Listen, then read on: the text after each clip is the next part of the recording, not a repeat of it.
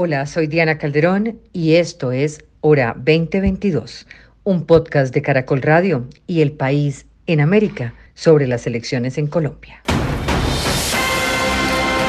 Bienvenidos a la primera noche de las coaliciones en la hora 2022, Caracol Radio y El País. El primer turno hoy es para el equipo Colombia. Ustedes nos pueden seguir como siempre en nuestro dial, pero también en todas las plataformas de Caracol Radio, del país.com, en YouTube, en Facebook Live y nos van a acompañar no solamente hoy con el Pacto por Colombia, sino mañana, que es el turno para la coalición de la esperanza y el jueves para el Pacto Histórico. Pero antes de empezar este debate, los queremos invitar 10 minutos a que vean el previo, cómo llegan los candidatos aquí a Caracol Radio, a nuestra sede, al estudio de televisión y radio, desde donde estamos hoy emitiendo para ustedes en estos primeros debates de coalición. ¿Quiénes son ellos? ¿Cómo llegaron antes de que lleguen a sentarse aquí en el estudio conmigo? Están en este momento con Alfonso Espina, director del Servicio Informativo de Caracol Radio, y con Inés Santaulalia, quien es la periodista de El País en América. Adelante ustedes entonces con los candidatos.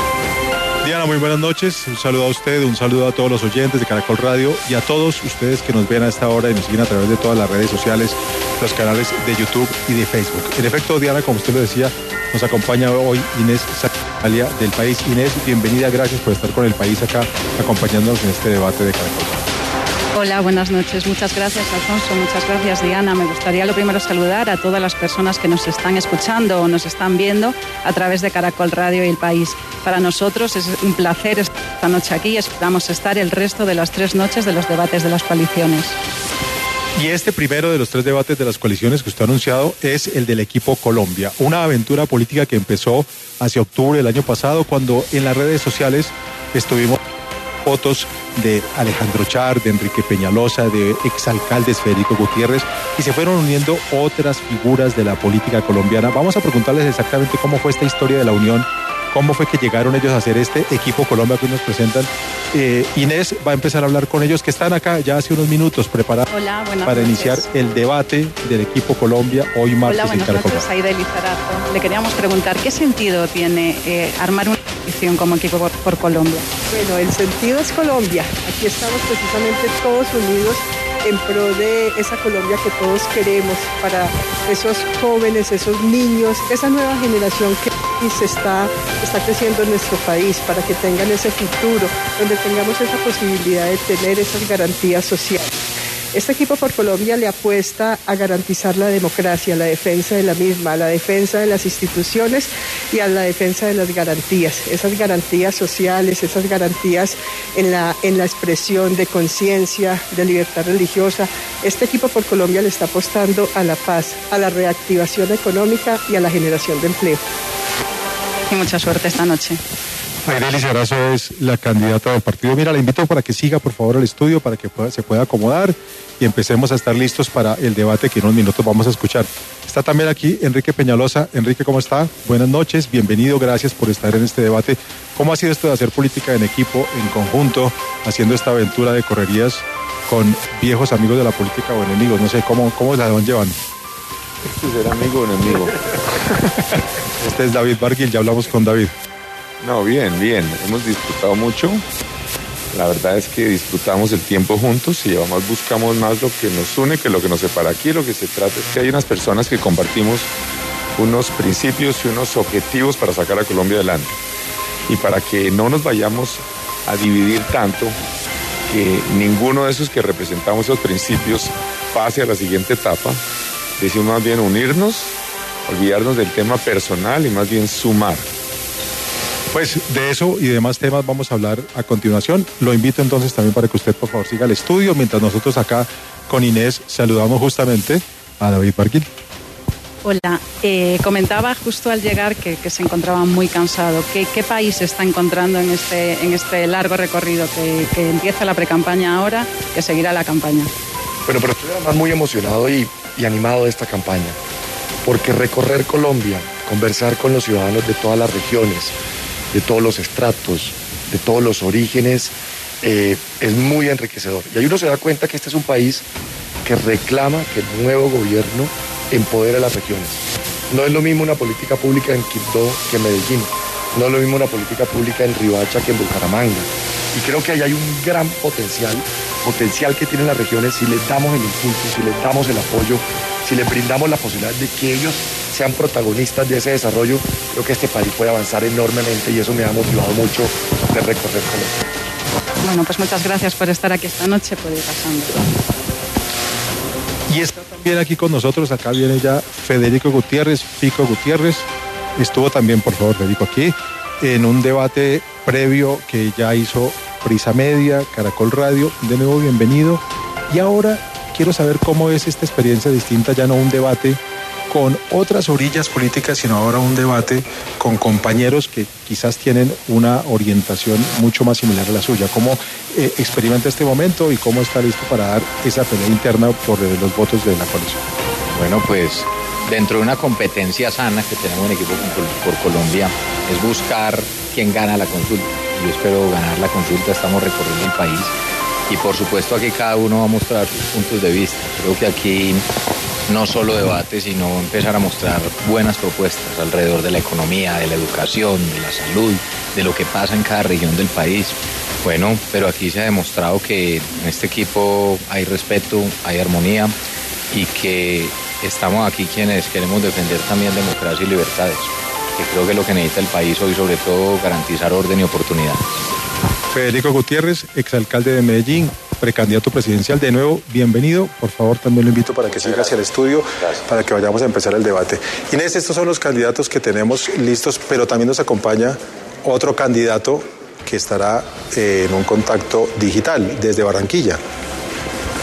Él es el ex alcalde barranquillero Alex Char. ¿Qué podemos decir de, de Alex Inés? Sí, Alex no ha podido acompañarnos, pero sí estará a través de Zoom. Recordemos que Alex Char nació el 16 de abril de 1966 en Barranquilla. Es ingeniero civil con especialización y maestría en gerencia de proyectos. Llegó a la política como concejal de Barranquilla en 1997 y en el año 2000 intenta llegar a la gobernación del Atlántico. Pierde la elección, pero diez meses después logra, eh, antes de terminar el periódico, de periodo, sube a la gobernación ante la destitución del entonces gobernador. Ha sido en dos oportunidades alcalde de Barranquilla, en 2008 y 2016. Después fue alto consejero para las regiones en el gobierno de Juan Manuel Santos. Esta es su primera campaña presidencial. También desde acá le damos la bienvenida a Alex Char, a quien ustedes ya escucharán de inmediato en el debate. No solo estuvieron ellos en la carrera, también estuvieron Juan Carlos Encheverry, quien se retiró porque decidió dar un paso al costado y no seguir financiando su aspiración política. Estuvo también Dilian Francisco Francisca Toro, que en el Valle del Cauca pues también retiró su aspiración y le dio el aval a Enrique Peñalosa y hubo intentos de acercar a otros candidatos que finalmente no llegaron a esta coalición, así que estos son los cinco que están disputando las elecciones antes de, del, de, la primera vuelta presidencial, el 13 de marzo, cuando escogeremos los colombianos que quieran así votar por ellos a los candidatos de cada coalición de las tres que se han presentado para las consultas. Nos dejamos ya con el debate de inmediato con Diana Calderón.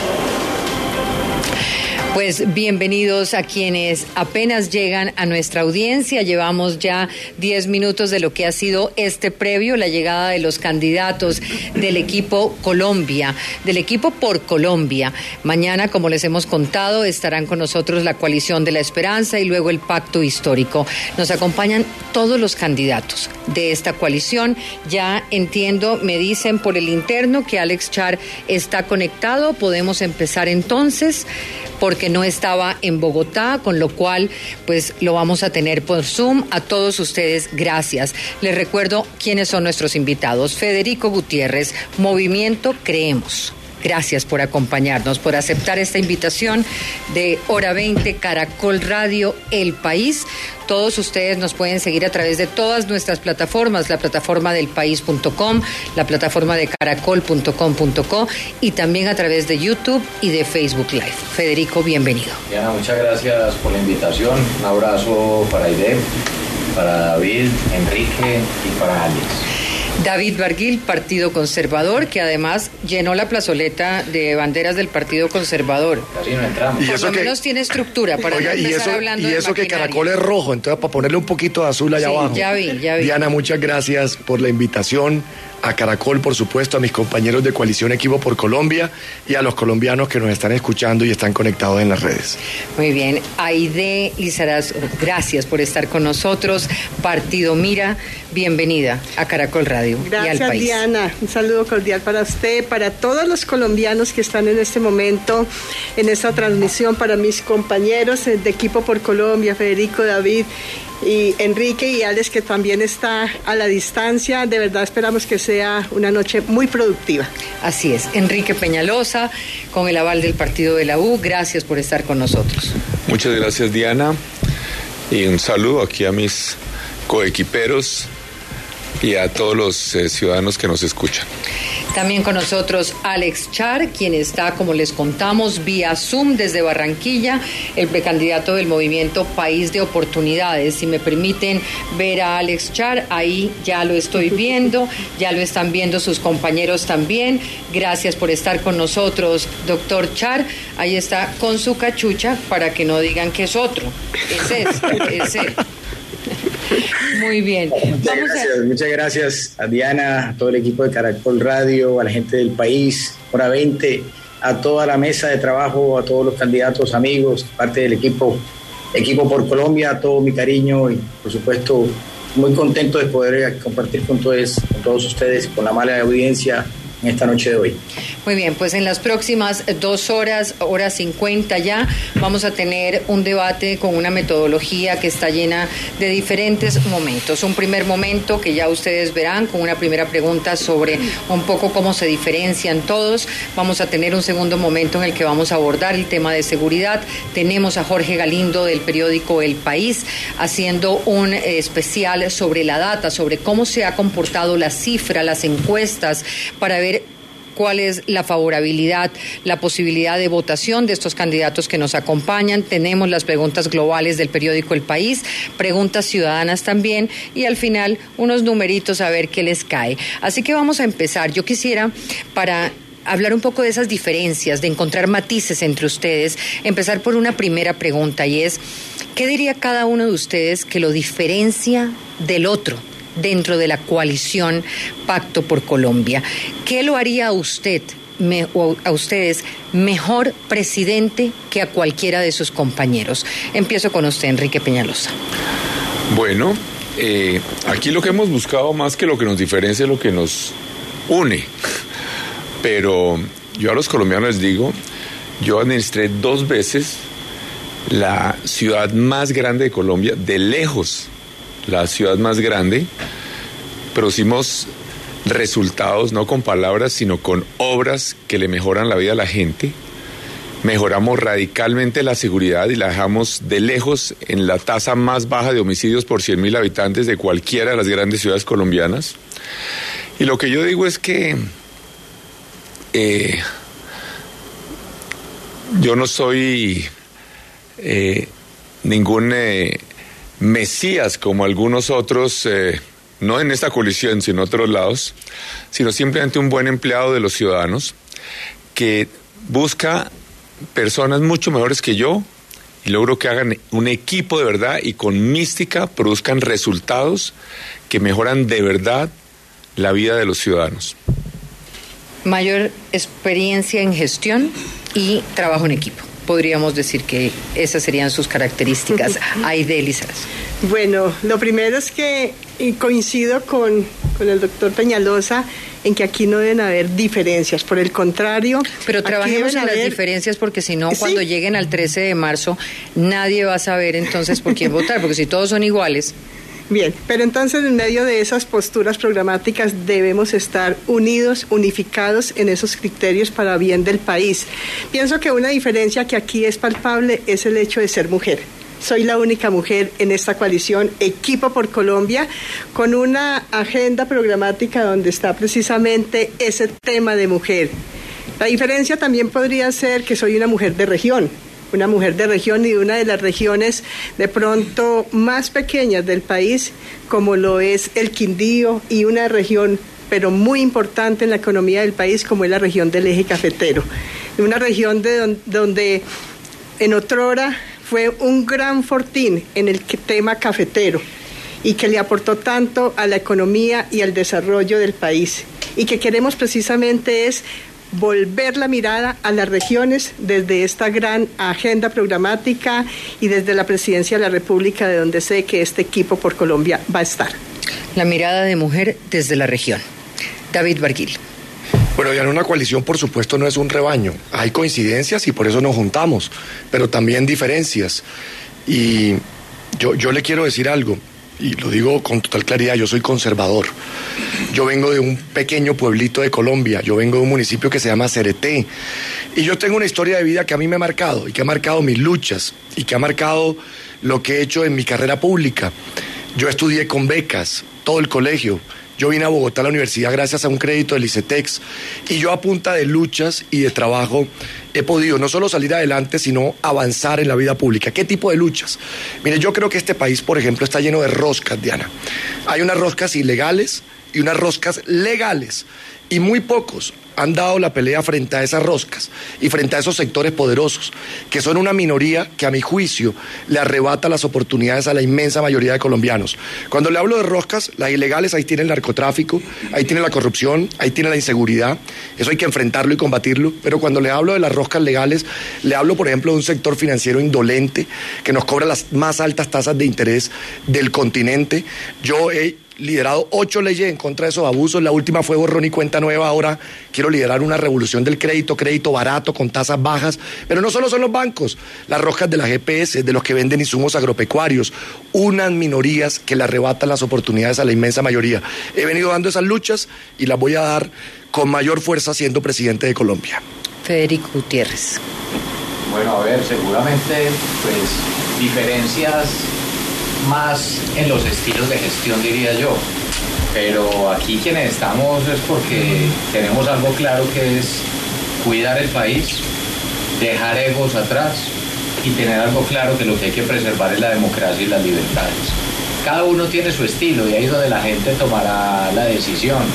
Cada uno ha gobernado de una manera diferente, pero lo hemos hecho bien desde las diferentes ciudades y eso fue lo que nos juntó, especialmente con Enrique, con Alex, el trabajo que realizó David en el Congreso y también Aide.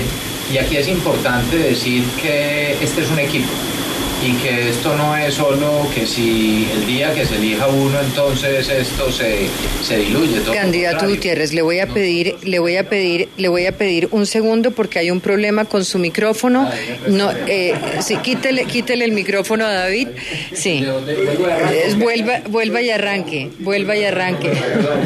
Vuelve y arranque que aquí me estaban avisando pasan, las cosas pasan. Sí. No pues eso no importa aquí compartimos ahora sí. aquí somos un equipo. Entonces no mira yo, yo veo que definitivamente hay unas identidades y es lo que nos juntó es cómo gobernamos ciudades como Medellín, como Bogotá, como Cali, perdón, como eh, Barranquilla, tres ciudades que demostraron avances en los últimos años y cómo desde el Congreso temas importantes como los que lideró también David, como los que lideró Aide, nos dan identidad, pero hay algo fundamental. Hay diferencias sobre todo más en los estilos, pero hay una coincidencia inmensa, es en cómo tenemos que preservar la democracia y las libertades. En mi concepto, esta no es cualquier elección, esta es la elección.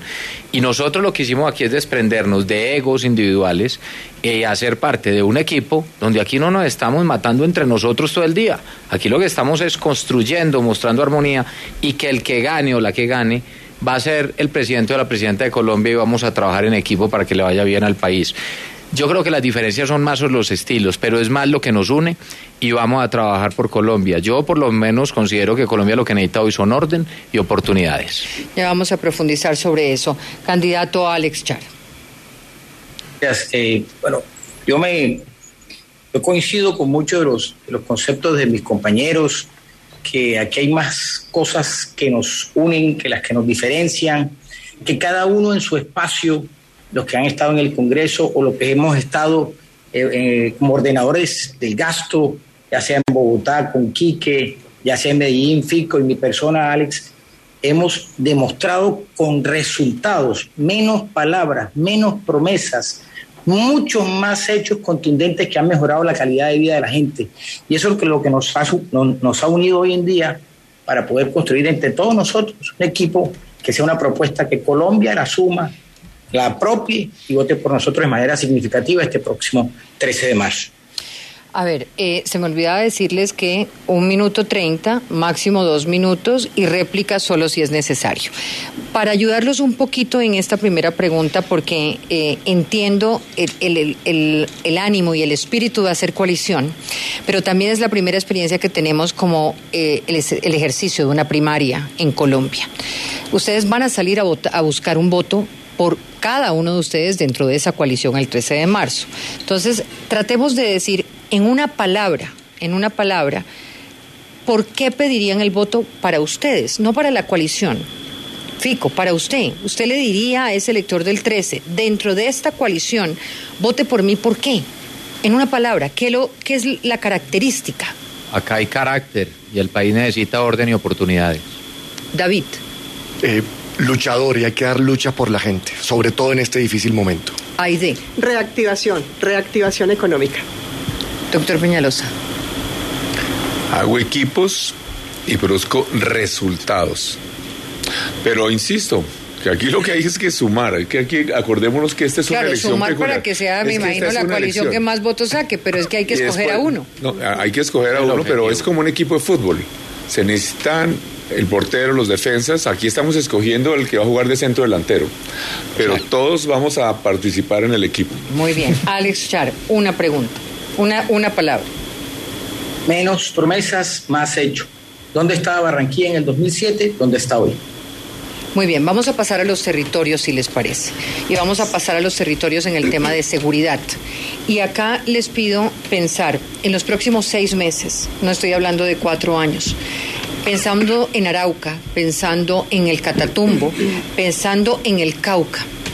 ¿Cuál sería la decisión de política de, cada uno de ustedes para enfrentar la situación que están viviendo esos territorios de violencia distinta a la que ha hecho el gobierno actual? Doctor Alex Char, empiezo por usted, vamos al revés esta vez. Sí. Eh, mire, yo, yo pienso que muchos de los problemas de violencia que tiene este país son producto de la falta de inversión social que tienen estas poblaciones que están en la periferia eh, de nuestro país. Eh, cuando, cuando un joven tiene hoy la oportunidad de estudiar, cuando tiene cerca eh, la posibilidad de ir a un SENA, de, de hacer un estudio técnico, tecnológico, de acompañar a su papá en el cultivo, lo aislamos cada día más, más de las dificultades, más de la mano de un delincuente, más de la mano de un narcotraficante que lo trae y que lo apropia con cualquier salario. Entonces, si nosotros entregamos mucha más inversión social en la periferia colombiana, donde hay todas esas problemáticas de violencia, estoy, seguro, estoy seguro que le quitamos de las garras del narcotráfico, de la violencia, a esa juventud que es, que se está llenando de, problemas por la falta de oportunidades. Mire, en este punto le tengo que eh, hacer una contrapregunta, porque Arauca, por ejemplo, le doy un dato, 1.85 billones en inversión social, educación e infraestructura en los últimos cuatro años de gobierno. Y esto también un poco para ustedes, porque entendemos que, claro, inversión social, institucionalidad en los territorios, pero ¿qué se haría distinto para que estas inversiones sean eficientes, eficaces frente a la situación de violencia. Eh, porque se ha invertido en Catatumbo, más o menos, eh, les dio la cifra del Chocó, entre 2019 y 2021, 1.2 billones en programas sociales en infraestructura. En el 2021, 15 mil millones en inversión social. Entonces, un poquito eh, esto se está haciendo y se está haciendo en este gobierno, en los gobiernos anteriores. ¿Qué es lo que ocurre para que esa inversión social entonces no solucione tampoco los problemas de seguridad que hay en esos territorios? Doctor Char, la contrapregunta para usted. Toda seguridad no está llegando eso a la gente. Con toda seguridad que inversión social a veces eh, se traduce en una obra pública gigantesca, eh, en un gran elefante blanco, pero no le llega a la gente, no le llega a la gente. Nosotros en Barranquilla, por ejemplo, construimos 12 sedes del SENA y tenemos hoy 38 mil estudiantes eh, que, están haciendo doble titulación con, las escuelas públicas y los homicidios bajaron a la mitad, las riñas bajaron a la mitad, el atraco bajó a la mitad, la violencia bajó muchísimo en Barranquilla en, nuestros, en nuestro segundo periodo de gobierno. O sea que sí es posible cuando la inversión social se aplica de manera directa a los temas que están necesitando la gente. Aquí em, le pido a cada uno de ustedes incluir en esta pregunta algunas respuestas en lo que tiene que ver con, eh, por ejemplo, em, despenalización de drogas. Eh, ¿De qué manera se imaginan una decisión nacional eh, en la lucha que implica la violencia en relación con el narcotráfico. ¿Caminaría usted en un escenario de esos, doctor Char? ¿Pensaría usted en que ese ataque a la violencia en estos territorios pasa por una decisión en cambiar el paradigma eh, que, de la lucha contra el narcotráfico y las organizaciones criminales? yo, son dos temas. Primero, hay una gran cantidad de drogas sembrada en Colombia, eh, eh, muchas semanas de campesinos muy pobres, que lo que hay que llegarles a ellos es con soluciones para poder eh, que hagan ese cambio de su, en su economía. Y otro es la delincuencia, aquellos grandes carteles del narcotráfico, que si hay que llegar con toda la contundencia del Estado a recuperar esos terrenos. Y lo otro, lo de la droga, el tema de la, del consumo, la legalización de la droga es un tema de, de, orden mundial. Colombia no puede tomar decisiones eh, que no la acompañan otros países. Muy bien. Federico Gutiérrez, estas mismas preguntas. Diana, a ver, Arauca, para hablar puntualmente. Primero, solo se pueden lograr resultados si se conocen los territorios. Yo los conozco, yo he estado ya en la gran parte de los territorios del país. Hace tres semanas estuve en Arauca. Y lo que vive Arauca es un drama de parte de lo que generan las estructuras criminales. Allá están enfrentados FARC, disidencias FARC y ELN. Pero es muy fácil para ellos cometer todos los delitos en territorio colombiano y esconderse inmediatamente en Venezuela cruzando el río, amparados por la dictadura de Maduro. La inversión social tiene que llegar. ¿Qué pasa en todo el país? ¿Cómo solucionaría, perdóneme, doctor Federico, ¿cómo, solucionaría esa primera parte que me describe? Mira, en superioridad numérica, primero hay superioridad numérica de parte de nuestras fuerzas en términos de lo que son las organizaciones nuestras, como la policía, las fuerzas militares, que de lo que tienen en hombres justamente ELN y de Ciencias FARC. Casi que entre la que tienen los dos son 300 y los nuestros son miles de soldados. Aquí hace falta también avanzar en temas de inteligencia y judicialización. Pero acá hay un tema de verdad que es bien importante y es, estamos nadando en droga en todo el país, 245 mil hectáreas. Y esa sustitución de cultivos ilícitos no va a llegar si nosotros no llegamos con las vías terciarias. Y yo estoy planteando llegar con vías al campo, aprovechar el campo, pasar de un billón de pesos de inversión anual promedio en vías terciarias al campo, pasar a tres billones anuales. La inversión en los territorios se tiene que agilizar en lo social. En este momento hay 14 billones de pesos sin ejecutar del fondo de regalías, que debe estar llevando todos los recursos a las regiones en educación. Y el planteamiento siempre ha sido de seguridad integral. Y yo tuve el carácter y sobre todo lo hice en Medellín cuando combatimos las estructuras criminales, pero al mismo tiempo invertíamos en lo social. Si tiene que llegar a una zona de conflicto un helicóptero con tropa, pues que detrás lleguen tres helicópteros con toda la oferta social, que por cada soldado o policía que llegue a un territorio en conflicto, detrás llegue un maestro, un nutricionista, un ingeniero, que lleguen las oportunidades. Pero el problema que tenemos hoy, realmente de lo que genera la dictadura de Venezuela no es un tema menor. ¿Cómo soluciona usted que no se escondan en Venezuela? ¿Va a restablecer un, un diálogo con Venezuela para evitarlo o de qué manera? Es que con es que esa es la fácil la que plantean otros otros sectores y por eso acá hay dos modelos de país. Unos que quieren volverse los mejores amigos de Maduro supuestamente para rendirse. doctor Gutiérrez? Oh, aquí tiene que haber a las estructuras criminales hay que confrontarlas y lo que tiene que haber y Colombia no puede ceder ante la presión de ningún otro país. Colombia no puede rendirse y sobre todo dejar de tomar decisiones para defender a los ciudadanos. La gente en Arauca tiene miedo. Yo estuve ahí en todo el borde de frontera. Tú llegas ahí, ahí mismo llega inmediatamente la Guardia Venezolana. Claro, y Al otro lado del río están los cambuches de las FARC, del ELN. Y óigame esto, 8 mil hombres de la Fuerza Pública, 1.200 de la Policía, generales que hoy están presos por corrupción también con las bandas criminales. No, mira, si usted ve ese escenario, si usted ve ese escenario, ¿qué plantearía usted para solucionar ese problema? Porque hay un importante número de hombres muchos más de los que necesitaría un lugar como este, pero que definitivamente no están logrando controlar la violencia. Mira, frente al tema de corrupción, totalmente inaceptable. Aquí nadie puede estar por encima de la ley, sea el que sea. Y eso es una tragedia.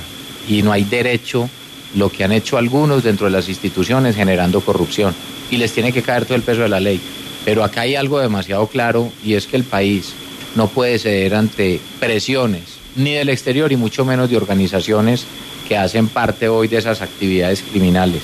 La inversión social tiene que seguir llegando, pero tiene que haber judicialización, tiene que haber mayor inteligencia y tenemos que tener el control de esos territorios. Ayer estuve también en Norte de Santander. Si me permite que ya se nos pasó el tiempo, le voy a pedir a mis compañeros y me colaboran con el reloj para que podamos tener en el reloj no el tiempo total, sino el tiempo por cada respuesta de los candidatos y así ellos también se pueden guiar de cuánto tiempo es el que tienen. David Barguil. A mí me sorprende la mala memoria que tenemos en Colombia. Parece que a muchos se les olvidó lo que la droga le ha hecho a este país en su historia. La droga convirtió a las guerrillas en unos grupos narcoterroristas. La droga convirtió a los paramilitares en un monstruo de mil cabezas. La droga con los carteles como el de Medellín puso en jaque al Estado colombiano. Señores, hay 250 mil hectáreas de coca con dólar a 4 mil pesos. Eso no es nada más ni nada menos que tener esas estructuras criminales en bonanzas, Diana, llenos de dinero, comprando armas, reclutando gente, ejerciendo control territorial. Eso es lo que está sucediendo. De allí viene el combustible para que en muchas de estas zonas del país la criminalidad haya explotado. Acabamos de vivir un atentado contra un gobernador, el de Caquetá. Acabamos de vivir una explosión en una guarnición militar. Granadas en Cali. Entonces, yo, le digo con claridad. Sin el diagnóstico. No, pero no, pero lo tengo que hacer porque es que siento, y aquí nos dicen. Hace ocho años nos empezaron a decir que había que cambiar el paradigma de la lucha contra las drogas. ¿Y no? Y, y miren lo, el resultado de eso.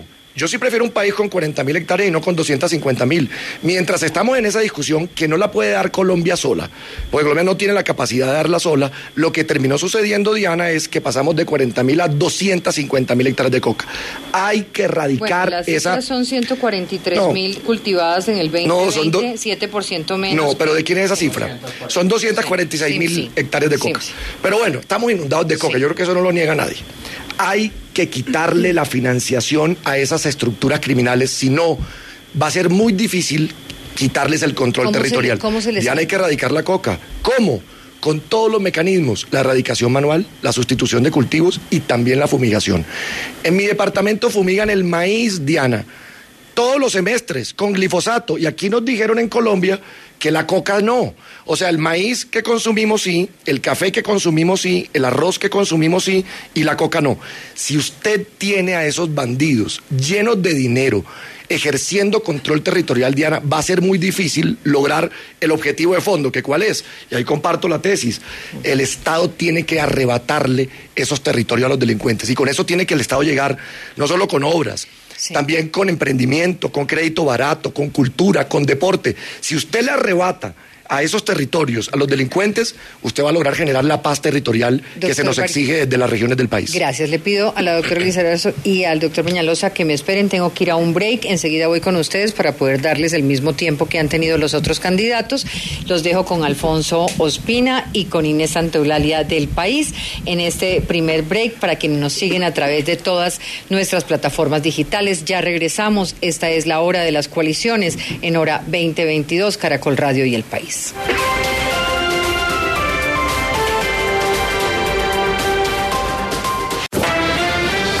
Caracol Radio.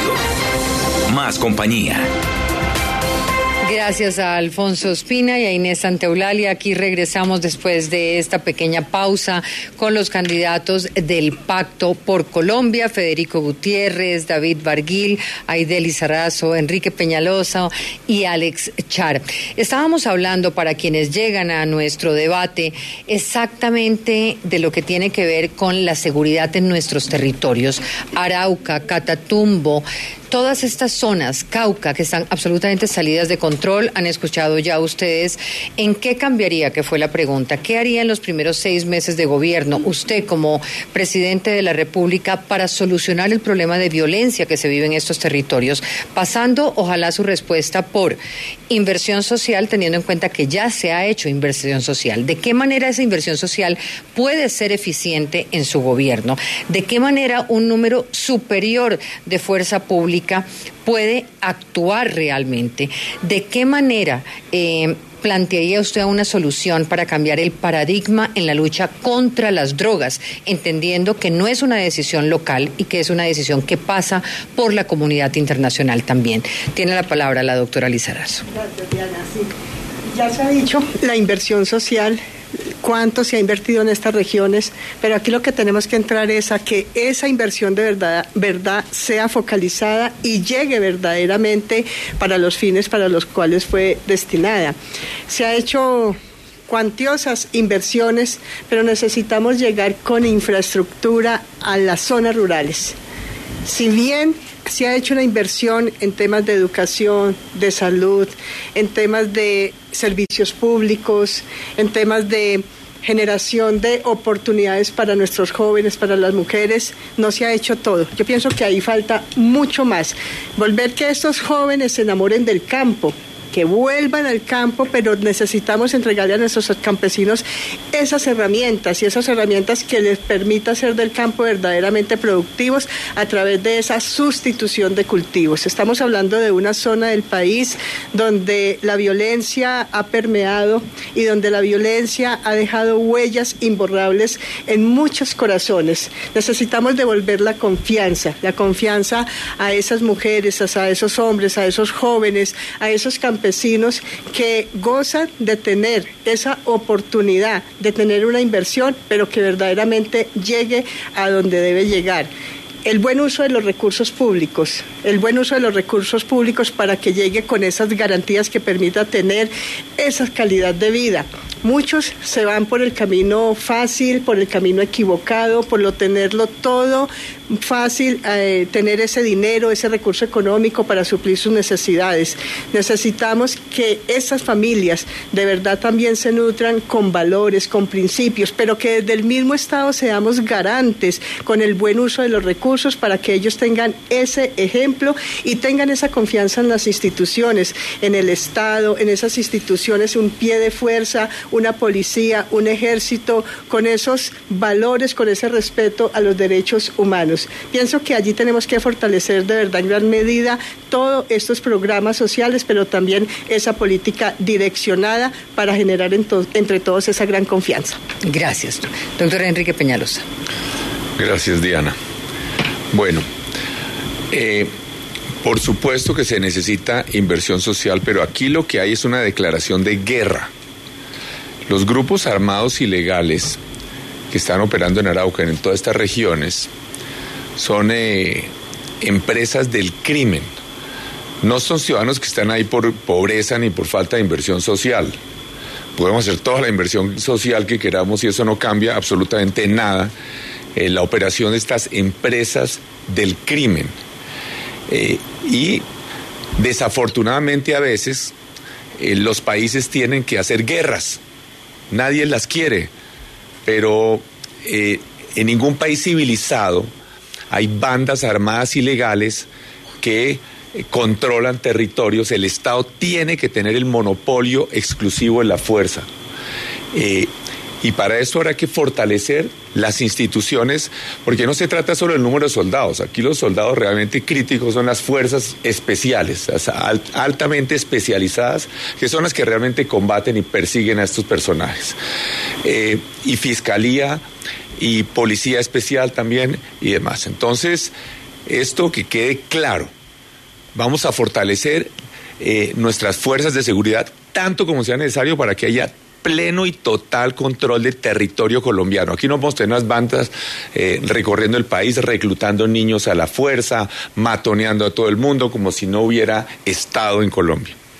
Ahora bien, tengo diferencias. Yo sí, sin creer que esto es la solución de ninguna manera, yo sí creo que es mejor tener relaciones con Venezuela que no. No porque pensemos que no es una dictadura o que no son corruptos. En este momento están prácticamente a punto de entrar en guerra o estuvieron. Felizmente, felizmente hoy esto se redujo un poco en Rusia y Estados Unidos. Y sin embargo, hay un embajador ruso en Washington y hay un embajador de los Estados Unidos en Moscú. Eso no significa que son amigos. Eso significa que se puede de alguna manera reducir de alguna manera la tensión y lo, favorecer a las comunidades que viven en la frontera. De pronto es posible también lograr que los venezolanos que también tienen temor de que Colombia intervenga para derrocar al régimen venezolano, darles las garantías de que ese es un problema de ellos y de pronto si logramos que se reduzca de alguna manera esa intervención. Tiempo, doctor Peñalosa. Tema, un par de temas, por favor, para terminar los cuatro puntos. Tercero, eh, en Arauca llevamos décadas de corrupción en todos los procesos de contratación. Eh, es bien sabido que en Arauca la gobernación no puede hacer un solo contrato donde no haya participación para la guerrilla. ¿Cómo lo soluciona? hay varios gobernadores, hay que ponerle una interventoría total y radical, especial y distinta a esos procesos de contratación allá, de manera que no haya ninguna posibilidad de que puedan hacer lo que se ha venido haciendo, porque además ya hay casi que hijos y nietos de los que llevan haciendo esto por décadas, y esto tiene que cambiar porque ya es una costumbre allá en Arauca. Eh, entonces, no, discúlpeme, pero no le puedo dar a usted más tiempo del que le doy a los demás. Entonces, creí que, ellos ya habían tenido más que yo. Pero concluya. mire, aquí quiero eh, pedirles, vamos a un minuto más y ahí me voy a saltar un segmento, pero me parece importante en este tema hacerles unas, una pregunta concreta en lo que tiene que ver con despenalización, sí o no de la droga, regulación, sí o no. Eh, en este caso me gustaría mirar si ustedes han avanzado en, un planteamiento distinto o si la lucha contra el narcotráfico seguirá siendo la misma que se ha hecho. 300 mil hombres en Afganistán, 20 años, y ustedes ya saben cuál fue el resultado. Y la guerra la dio, esa guerra de la que usted habla la dio Estados Unidos, ¿no? Este era mi cuarto punto. Bueno, en Afgan ya que menciona Afganistán, allá se siembra la amapola eh, y precisamente cuando gobernaban los talibanes no había amapola y por eso subió el precio de la de la amapola y en Colombia comenzaron a sembrar amapola. Asombrosamente, los que toleraron la siembra de la amapola y casi que la eh, apoyaron de alguna manera a cambio de cierta paz en ciertos territorios fueron las fuerzas de los Estados Unidos. No, no estaban tratando. fue una guerra fallida. ¿no? pero es que no, pero un momento. Los yo creo que fue una guerra fallida y ahora voy a eso. Pero partamos de la premisa que es, porque en, en Afganistán los Estados Unidos no solo no combatieron la amapola, sino que la permitieron a una serie de jefesuelos regionales. Pero yo sí creo que la eh, guerra contra la droga eh, luchando contra los campesinos fracasó en Colombia y todos los estudios que se han hecho, que se han hecho. perdóname que le insiste, despenalización, regulación, legalización. por eso digo, yo ¿Hacia dónde va usted? ya, usted planteó su guerra, ya sabemos cuál es el diagnóstico. lo que voy a decir es que eh, a mí no me gusta tener el ejército de la policía colombiana enfrentada con los campesinos, que vamos a concentrar la guerra, no en la erradicación de los cultivos, sino en la producción de cocaína, en la comercialización y en el lavado de activos. Muy bien. Federico Gutiérrez. Quiero complementar algo dentro del minuto adicional que tendríamos en los segmentos, en este si me dejas. Sí, señor. Sí, mira, pero aquí también hay que empezar a decir que es que hay modelos de país. Hay una gente que nos ha metido el cuento de que entonces es imposible ganarle la guerra al narcotráfico y a las estructuras criminales. Pero ¿quiénes son en esa mayoría? Los que lo han apoyado. Es que aquí el pacto histórico representa el otro modelo de país. ¿Quién defendía a Santrich? ¿Quién defendía a Márquez? ¿Quién defendía al país? E, esta gente era lo que le defendía. Ahí tienen en sus filas, eh, Arauca lo tienen jodido las disidencias FARC y lo tienen jodido el ELN. ¿Cómo lo ¿Y quién, y quién, ¿Y quién era la mayor aliada que queda demostrado ahora con las FARC que ni permitía la liberación ni de Ingrid ni de otros secuestrados. Pues Piedad Córdoba, que hace parte de la lista. Bueno, y el país tiene que diferenciar. Usted está diciéndome que entonces no voten por allá, pero para que voten por usted, ¿cómo lo soluciona usted? Diana, pero déjame, por favor, yo puedo desarrollar la idea. O sea, el país sí tiene que mirar cuáles son los dos modelos de país. Es que aquí no es que signifique que todo sea perfecto. Pero el cambio no significa es un salto al vacío, como pasó en Venezuela y otros países. Eso es un salto al vacío. Y yo creo que el país tiene que tener claro, yo no estoy de acuerdo con la legalización de las drogas. Y yo sí creo que hay que fortalecer, a fortalecer a nuestras instituciones para que puedan dar la batalla para defender a los colombianos. Es que es muy facilista simplemente decir que entonces, que porque hoy tenemos 245 mil hectáreas, la solución sea legalizar la cocaína. Yo creo que eso es una irresponsabilidad, es que las drogas no son buenas, las drogas son malas, las drogas matan, acaban con familias. Eso es lo que hay que preguntarle a las abuelas, a las mamás o a los papás que nos están viendo. ¿Quieren que la droga se legalice en Colombia? Yo no estoy de acuerdo, yo tengo hijos. Y eso sí, el combate tiene que concentrarse en la interdicción a través de las rutas, de los laboratorios y tenemos que lograr sustitución de cultivos ilícitos, pero solo si llevamos las vías terciarias. Un campesino no puede sustituir cultivos si uno no le lleva la vía terciaria y no puede sustituir cultivos si no se le garantiza la seguridad y si no se le garantiza la comercialización. Pero yo sí creo que aquí lo que hay que plantear es cuál es el modelo de país que queremos. Otros que quieren llevarse a Colombia al abismo, acabar con la democracia y las libertades y que han estado desde el lado de las estructuras criminales. Y yo aclaro aquí con algo. Para mí, todas esas estructuras criminales son despreciables, tanto para militares como guerrilleros. Yo nunca he empuñado un arma para atentar contra ningún colombiano y nunca lo voy a hacer. Yo estoy del lado de defender democracia y libertades. Gracias. David Barguil. No rotundo a la despenalización de las drogas, de frente y sin miedo. Mire, Diana, aquí casi que la mitad de la droga que estamos produciendo se está quedando en Colombia. Ya no se está yendo afuera. Nos hemos vuelto consumidores. Imagínese el riesgo que tendría Colombia por encima del resto de países, que somos el mayor productor de cocaína del mundo, que aquí fuera legal la venta de la cocaína. Yo tengo una bebé de un año, yo soy papá primerizo.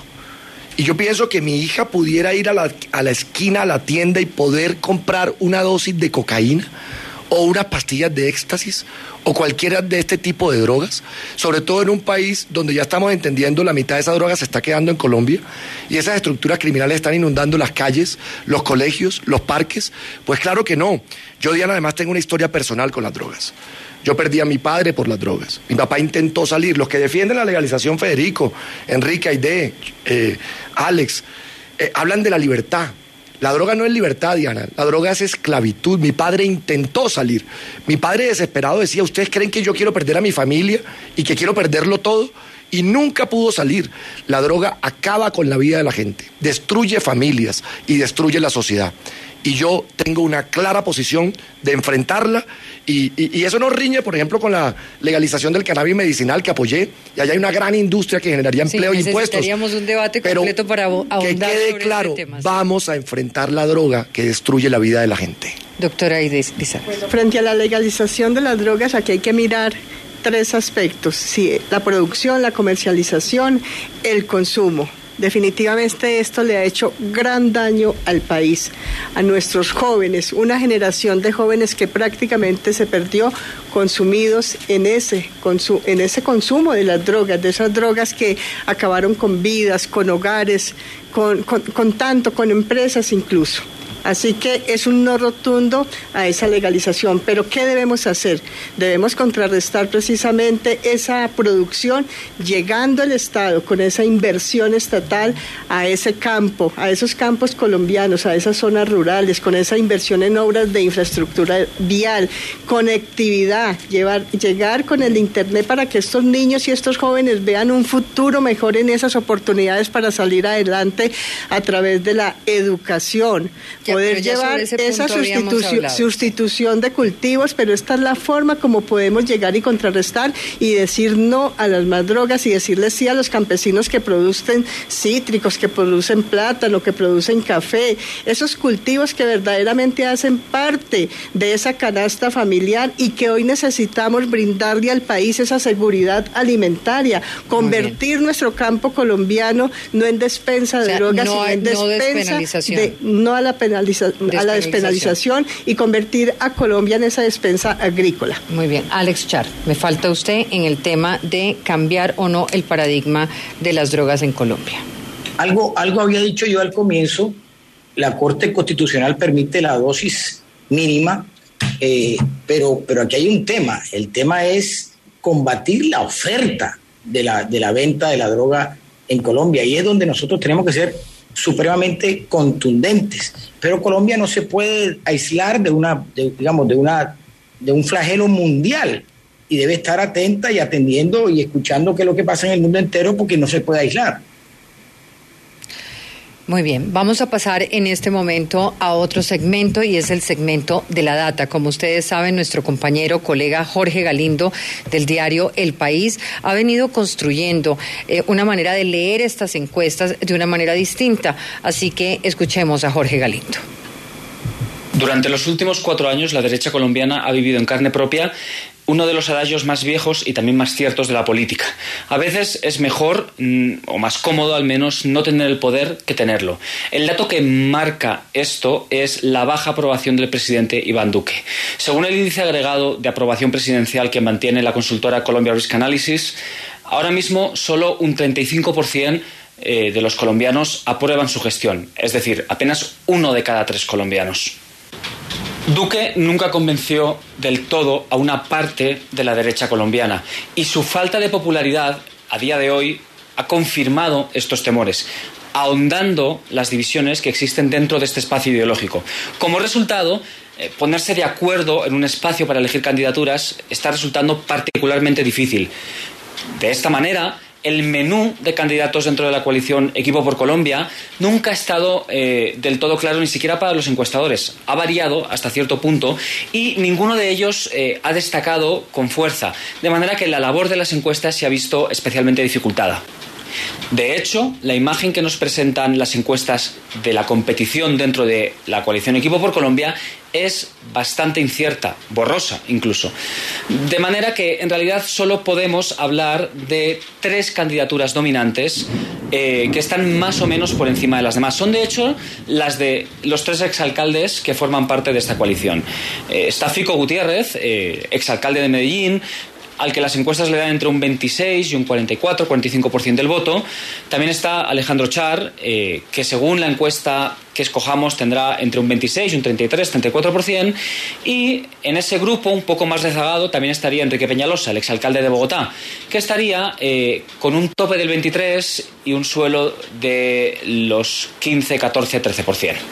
En este menú, de hecho, hay una notable ausencia, la de Oscar Iván Zuluaga, candidato presidencial del Centro Democrático y, por tanto, heredero natural, en teoría, de Iván Duque. Zuluaga tiene un nivel de reconocimiento entre la ciudadanía bastante más alto que el de otras personas que sí forman parte de esta coalición, pero decidió no competir dentro del equipo por Colombia. Eso sí, Zuluaga tiene un problema de negativos solo comparable con el de Enrique Peñalosa, que también los tiene bastante altos. El contraste se da sobre todo con Fico Gutiérrez, que tiene una valoración neta mucho más positiva, pero eso sí, a coste de que solo un tercio de la población dice conocerlo. Hay dos tercios de la ciudadanía en Colombia que no lo conocen lo suficiente para emitir una opinión ni positiva ni negativa sobre él. Ante este problema de falta de reconocimiento y de incertidumbre en torno a las candidaturas principales, estos candidatos han optado por utilizar dos palancas adicionales para eh, llegar a la opinión pública. Una es la palanca de la seguridad. Efectivamente, la percepción de inseguridad está subiendo. Eh, en todas las ciudades colombianas y algunos de los indicadores que vamos conociendo sobre inseguridad y criminalidad en 2021 también aumentaron. Por ejemplo, fue el primer año con un aumento claro en el número de homicidios per cápita, llegando a niveles de 2015, pero eso sí, todavía muy lejos de los niveles alcanzados a principios del siglo XXI. La segunda palanca electoral que están utilizando para ganar atención los candidatos del equipo por Colombia tiene nombre y apellidos. Eh, Gustavo Petro. El miedo a un gobierno de izquierdas, el miedo a otros ejemplos de gobiernos de izquierdas en la región, es uno de los acicates principales en la estrategia discursiva de esta coalición. Es cierto que, según las encuestas, por ejemplo la de Inbamer, un alto porcentaje de colombianos, en torno a un 50-60%, depende del mes en que se pregunte, declaran tener miedo de que Colombia se vuelva como Venezuela. Ahora bien, es igualmente cierto que el espacio de la derecha, especialmente de la derecha más extrema ideológica, se ha venido reduciendo en Colombia en los últimos años.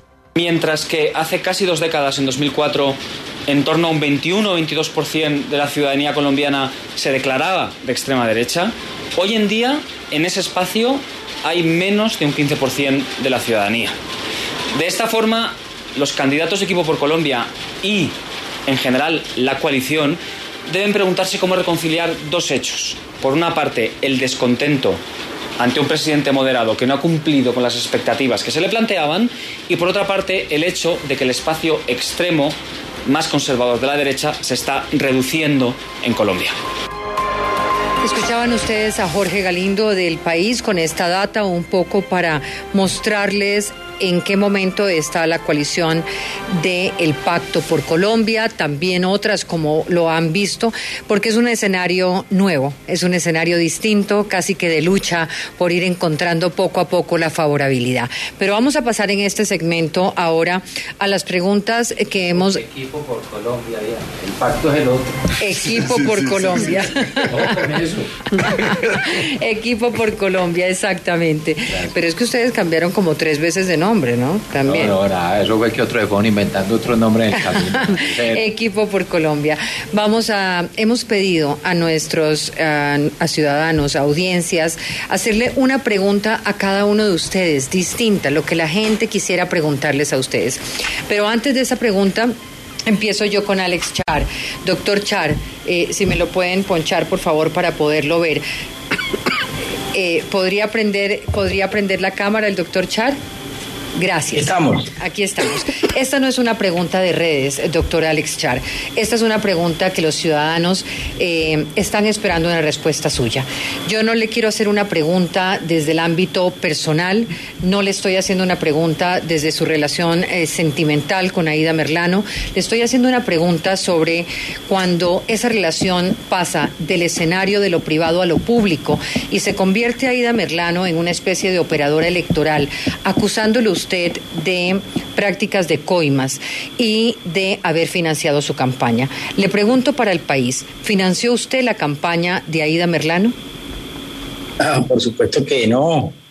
Este es, esto es una locura donde los condenados y los prófugos de la justicia nos disparan, se esconden allá detrás del régimen de Maduro, eh, prácticamente haciendo equipo con la competencia política nuestra acá y, criticándonos, criticándonos y señalándonos de cosas que jamás hemos sido ni siquiera eh, imputados ante los organismos de control y de justicia. Eh, ha, sido, ha sido muy duro para mi familia, sin duda, para, para mi señora. Yo, de alguna manera, hice público y comenté mi, mi error como ser humano, pero esa página la pasamos en mi hogar y por el resto vamos para adelante así como hicimos con Barranquilla, que mejoramos las condiciones de, vida de nuestra gente, estamos haciendo lo mismo paso a paso, municipio a municipio, haciendo lo mismo por nuestro país.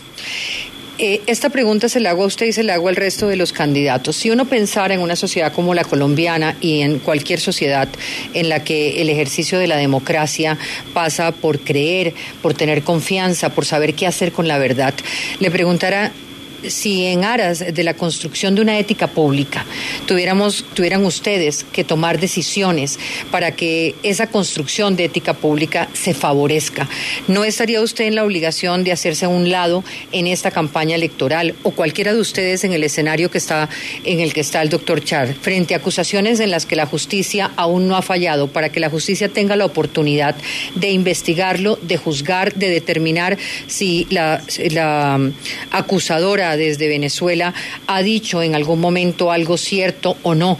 Eh, ¿No cree usted que en, aras de la construcción de esa ética, de recuperar la verdad, eh, debería usted hacerse un lado en esta elección? Diana, ¿quién me está acusando a mí? ¿La justicia o un prófugo de ella? ¿O un condenado? eso es lo que tenemos que hablar aquí nosotros al calzón quitado. Es que estamos dando la validez a un personaje que huyó frente a los ojos de los colombianos, que, que no cumplió la condena, que no le cumplió al país, y se va y se esconde en un régimen que es, por supuesto, enemigo de Colombia en todo sentido. Eh, su abogado hace parte de la lista del, o hizo parte de la lista del pacto histórico claramente en el Atlántico y de allá se esconden a señalarme, a imputarme como si ellos fueran la Corte Suprema. Dejemos que la justicia, en este caso, sea el, que revise todas las todas las, las, imputaciones o si hay pruebas al respecto. No hay una sola prueba. La misma fiscalía está diciendo que todo lo que supuestamente ha dicho se dijo entre el 2019 y el 2020 y no se le creyó y la condenaron. ¿Alguno de ustedes, cada uno de ustedes, en la situación de Alex Char, con acusaciones hechas como las que se han presentado, preferiría dar un paso al costado o se mantendría en la campaña presidencial? ¿Quién arranca? El que sea. Federico Gutiérrez. No, mira, lo primero es que Alex ya ha dado una respuesta. Eh, yo creo en Alex, yo he creído en Alex, yo vi la transformación también de Barranquilla. Y como Alex lo ha dicho, que sea la justicia, no una prófuga de la justicia, que todos investiguen. Pero yo sí creo que es importante que se vean qué hay también detrás de todo esto y quiénes están detrás, como ya lo ha dicho Alex. Que sea la justicia la que investigue. Y aquí también cada uno va elaborando y mostrando cuál, sido, cuál ha sido su actuación en la vida pública. Yo respondo también entonces por mí. Entonces, administré una ciudad como Medellín, que es el conglomerado público más grande, el segundo más grande después de Ecopetrol. Presupuestos de EPM por encima de los 15, 18 billones de pesos anuales. Presupuestos de ciudad por encima de los 6 billones de pesos anuales y no tengo un solo escándalo de corrupción. Yo, yo puedo mirar a la gente a los ojos. Entonces lo que le digo a la gente es, aquí estamos también. Y en ese sentido vamos a seguir adelante y lo importante es poder dar ejemplo también hacia dónde debe ir el país. Aquí la, pregunta la, la, reitero es, mientras la justicia toma la decisión en Colombia, usted o cualquier persona en el ejercicio público y político, ¿debería hacerse a un lado mientras la justicia toma la decisión o consideran ustedes correcto mantenerse? Yo creo que lo que hay que hacer es que haya justicia realmente y que la justicia actúe siempre pronto en todos los casos. Enrique Peñalosa. Bueno, la justicia es la que tiene que decidir. Aquí nosotros lo que tenemos son las acusaciones de una persona. La fiscalía ha dicho, la fiscalía, que estas acusaciones las ha revisado y las ha investigado y que no encontró ninguna prueba. Más aún, no solamente es Alex Char el acusado, hay acusaciones contra el presidente Uribe, contra el expresidente eh, Santos, contra el, presidente, contra el presidente Duque. Ellos no son candidatos. No, pero lo que quiero decir es que, para poner en contexto, entonces, eh, la justicia es la que tiene que decir. Ahora bien, eh, como decía Federico, yo manejé en dos ocasiones la alcaldía de Bogotá. ¿no? Yo no sé qué es eso de comprar un voto, ni siquiera sabría cómo hacerlo. Nunca le recibí recursos a un siquiera un contratista del Estado, manejando el presupuesto más gigantesco y produciendo obras de todo tipo, eh, vías, colegios, bibliotecas, hospitales, ni siquiera una investigación de corrupción en ninguna de las dos alcaldías, ni a mí ni a ninguno de los miembros de mi equipo. Entonces, lo que yo sí creo es, aprovechando esta coyuntura, lo siguiente con relación a la compra de votos, ¿qué es lo que finalmente hay detrás de todo esto? Pero la pregunta, doctor Peñalosa, era, ¿usted en la situación del señor pues Alex este habría renunciado? No, en este momento yo no veo que haya ningún tipo de, de acusación distinta de una persona, pero vuelvo a decir, en este momento yo lo que quería es, la fiscalía, aparentemente la compra de votos en Colombia es de millones, ¿no? No es de dos o tres. A uno le parecería que es muy fácil que hagan unas investigaciones de la gente a la que le están comprando los votos, a la, a la gente a la que le están comprando los votos, eh, por quién es que les han pedido que voten a esos que les pagan los votos.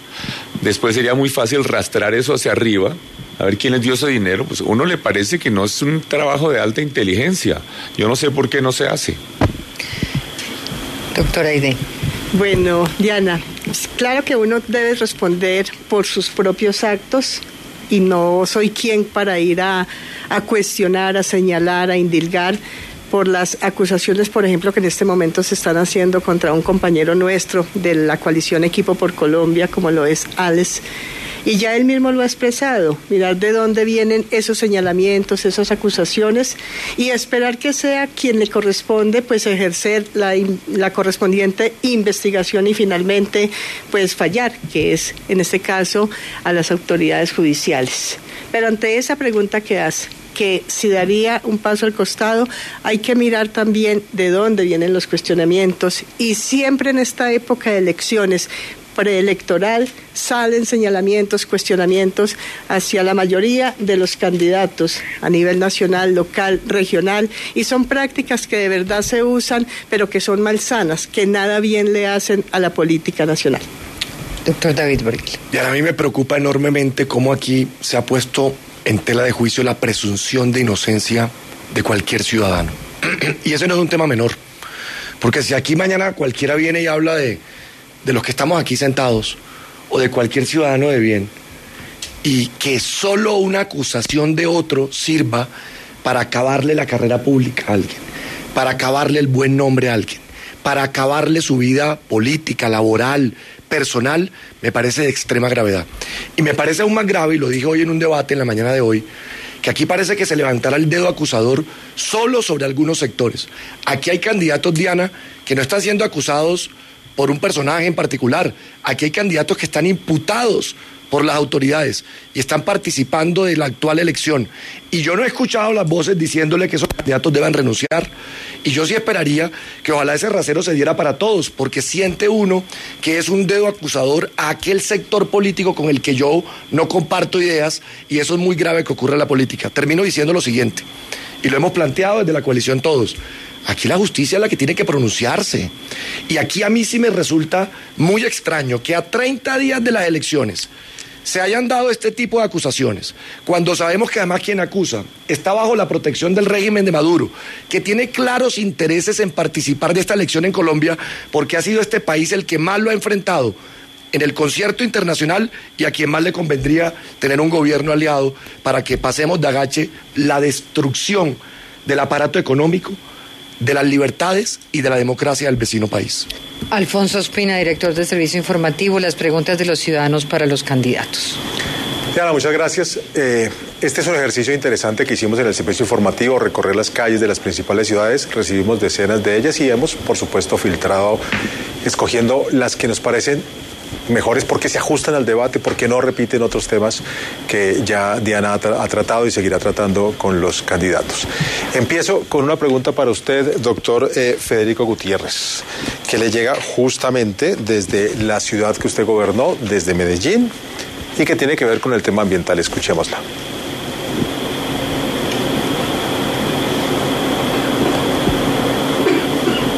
Jennifer Taborda de la Virginia. Yo le pregunto al candidato Federico Gutiérrez cuál es su estrategia para frenar la deforestación en la selva del Amazonas. Jennifer, ¿cierto? Sí, señor. Jennifer, un abrazo. Mira, la deforestación básicamente hoy la generan los, las estructuras criminales. Aquí hay que proteger todas estas zonas. Quienes más han deforestado básicamente han sido las organizaciones criminales para todo lo que tiene que ver con siembra de droga. Y ahí tiene que intervenir el Estado. Pero no solo tenemos que evitar la deforestación, tenemos que reforestar, tenemos que cuidar nuestras cuencas, tenemos que llegar a todos estos sitios entendiendo el papel y la función ambiental que cumplen. Es un drama lo que se ha visto estos días cuando hemos visto cómo han acabado con tantas hectáreas de bosque.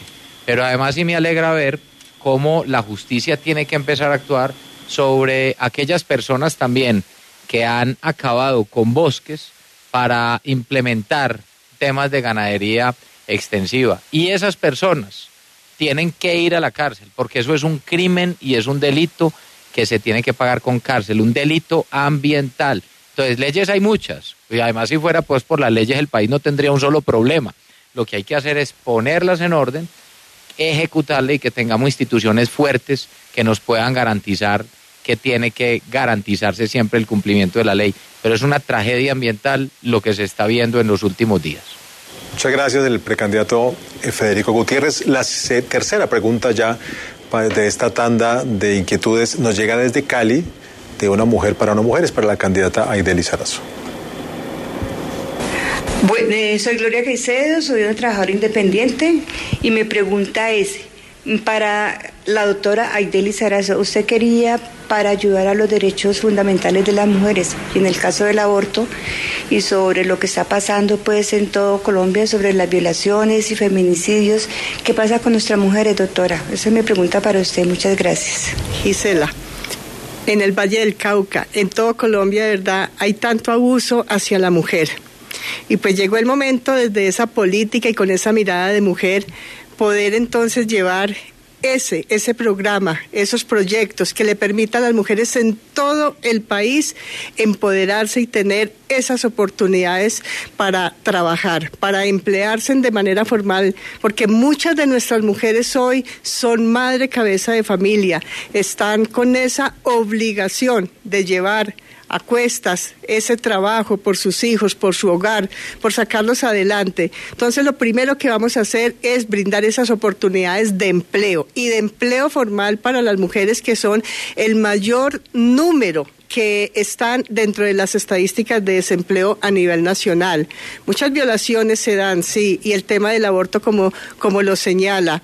Debemos entonces hacer un alto en el camino y mirar qué le está, qué le está faltando al Estado, a los gobiernos a nivel nacional, departamental y local para llegar con esas garantías, con esos programas que le permita a nuestras mujeres desde muy temprana edad pues poder acceder a esa oferta institucional que le permita educarse desde muy temprana edad, no solamente en las áreas académicas, sino también en esa, en esa educación sexual para que podamos evitar también tanto em, embarazo en adolescentes. Debemos llevar esa oferta institucional, debemos llevar el Estado a todas aquellas poblaciones más vulnerables que le permita a nuestras mujeres poder recibir toda esa oferta que les permita tener las garantías sociales, que les permita acceder a la educación, que les permita acceder a la, a la formación académica superior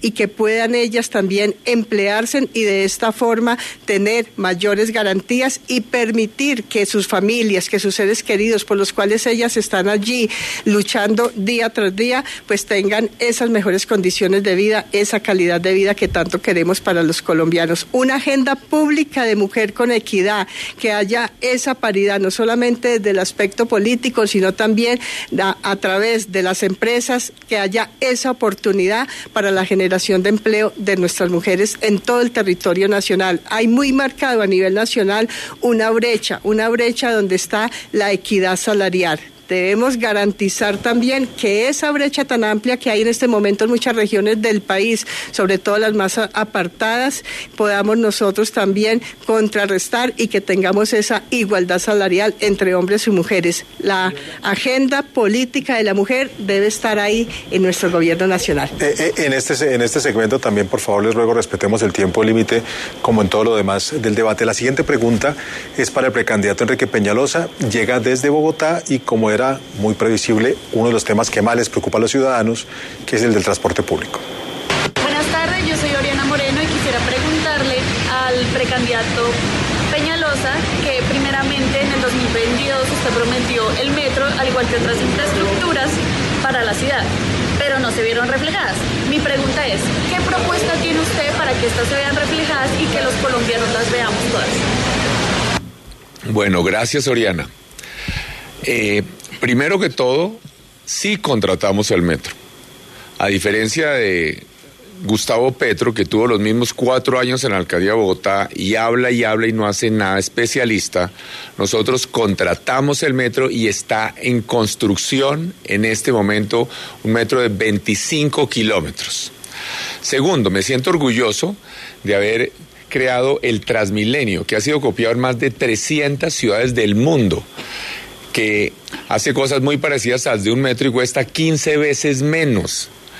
Y Transmilenio con Transmilenio por primera vez eh, los ciudadanos en transporte público pudieron ir más rápido que los de carro particular. Construye igualdad, le quitamos espacio al carro particular para darle prioridad al transporte público y hoy un carro de lujo puede estar en un trancón y al lado pasa el transporte público a toda velocidad. Con Transmilenio por primera vez los ciudadanos en silla de ruedas pudieron acceder al transporte público. También inventamos las redes ciclorrutas, antes de que hubiera casi ninguna parte del mundo. Tocó inventar hasta la palabra, inventamos la palabra ciclorruta. Y hoy eh, hay más de un millón de viajes en bicicleta al día. Entonces hemos hecho todas esas cosas para la movilidad y me siento muy orgulloso eh, de que tantas personas, gracias por ejemplo a Transmilenio que viven en Suacha, puedan tener trabajos muy lejos en el norte de Bogotá que de otra manera no los podrían tener. Candidato Enrique Peñalosa y terminamos este segmento con la pregunta que llega desde la costa caribe para un hombre caribe que es David Barguil. Mi nombre es Zaira Rico, soy de la ciudad de Barranquilla y soy diseñadora. La siguiente pregunta es para el candidato David Barguil. Ya que usted ha sido criticado por la ausencia en el Congreso y está en un partido tradicional manchado por corrupción, ¿qué nos garantiza a nosotros que en su gobierno no va a haber corrupción? Ya, ya voy a ver las preguntas al resto de candidatos de todos estos debates. Óigame, mire, a ver, la lucha contra la corrupción no puede seguir siendo manejada con politiquería. Yo he visto aquí candidatos que se han apalancado en la lucha contra la corrupción para salir elegidos y luego uno no ve ningún resultado distinto. Es más, vimos cuánto se gastó el país en la famosa consulta y, de esos resultados pocón pocón. La lucha contra la corrupción tiene que tener decisiones y medidas claras y contundentes y no más carreta. Uno, ¿qué estamos planteando? acabar los anticipos en las obras públicas y en toda la inversión pública. Que uno pague contravance de la obra o del proyecto. ¿Eso qué garantiza? Que no se pueda perder un solo peso público. Dos, vamos a generalizar los pliegos tipos en todos los sectores y para todas las entidades que por supuesto manejen recursos públicos del Estado. Tres, hombre, sanciones verdaderamente ejemplarizantes. Le tengo dos ejemplos. A los corruptos hay que perseguirle los bienes. Y a las empresas que participan por corrupción tienen que quedar inhabilitadas de por vida. Aquí estamos viendo que los socios de Odebrecht han seguido contratando en, en, el Estado y eso no puede seguir ocurriendo.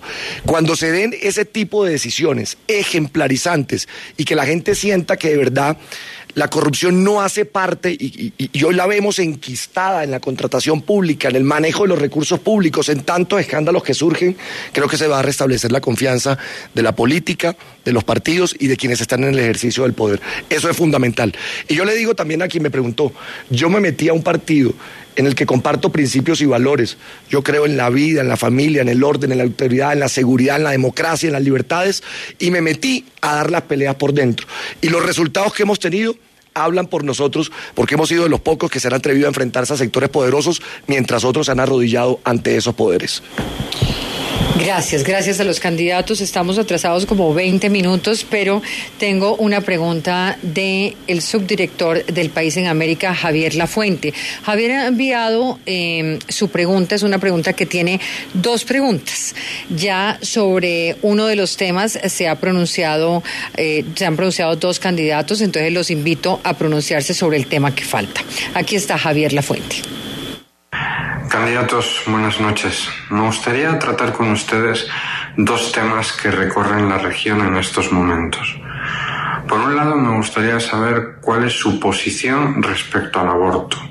Concretamente, si están a favor de la despenalización del aborto o no.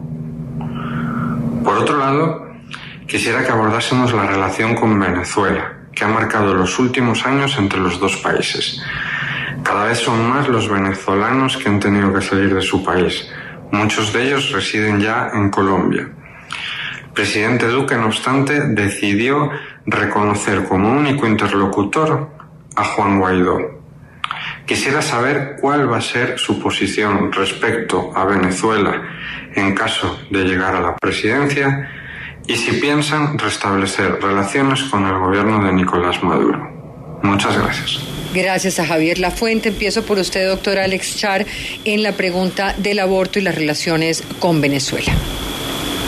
Em, Diana, antes quiero aprovechar este espacio que tengo para agradecerle, agradecerle a todo mi equipo, de verdad la solidaridad que han tenido conmigo, eh, Fico, la doctora Lizarazo, David, Quique, han sido muy especiales y han, y han sido de verdad éticos en, esta, en, esta, en este espacio, si se habla de ética pública. Eh, eh, mucha, eh, muy difícil, muy difícil de verdad que, que uno reciba esto de afuera de un prófugo de la justicia y, y le señalen por todo el país y le, y le digan, apártate. Y resulta que candidatos en la misma posición de nosotros, que ha sido la justicia quien los está de verdad señalando e imputando.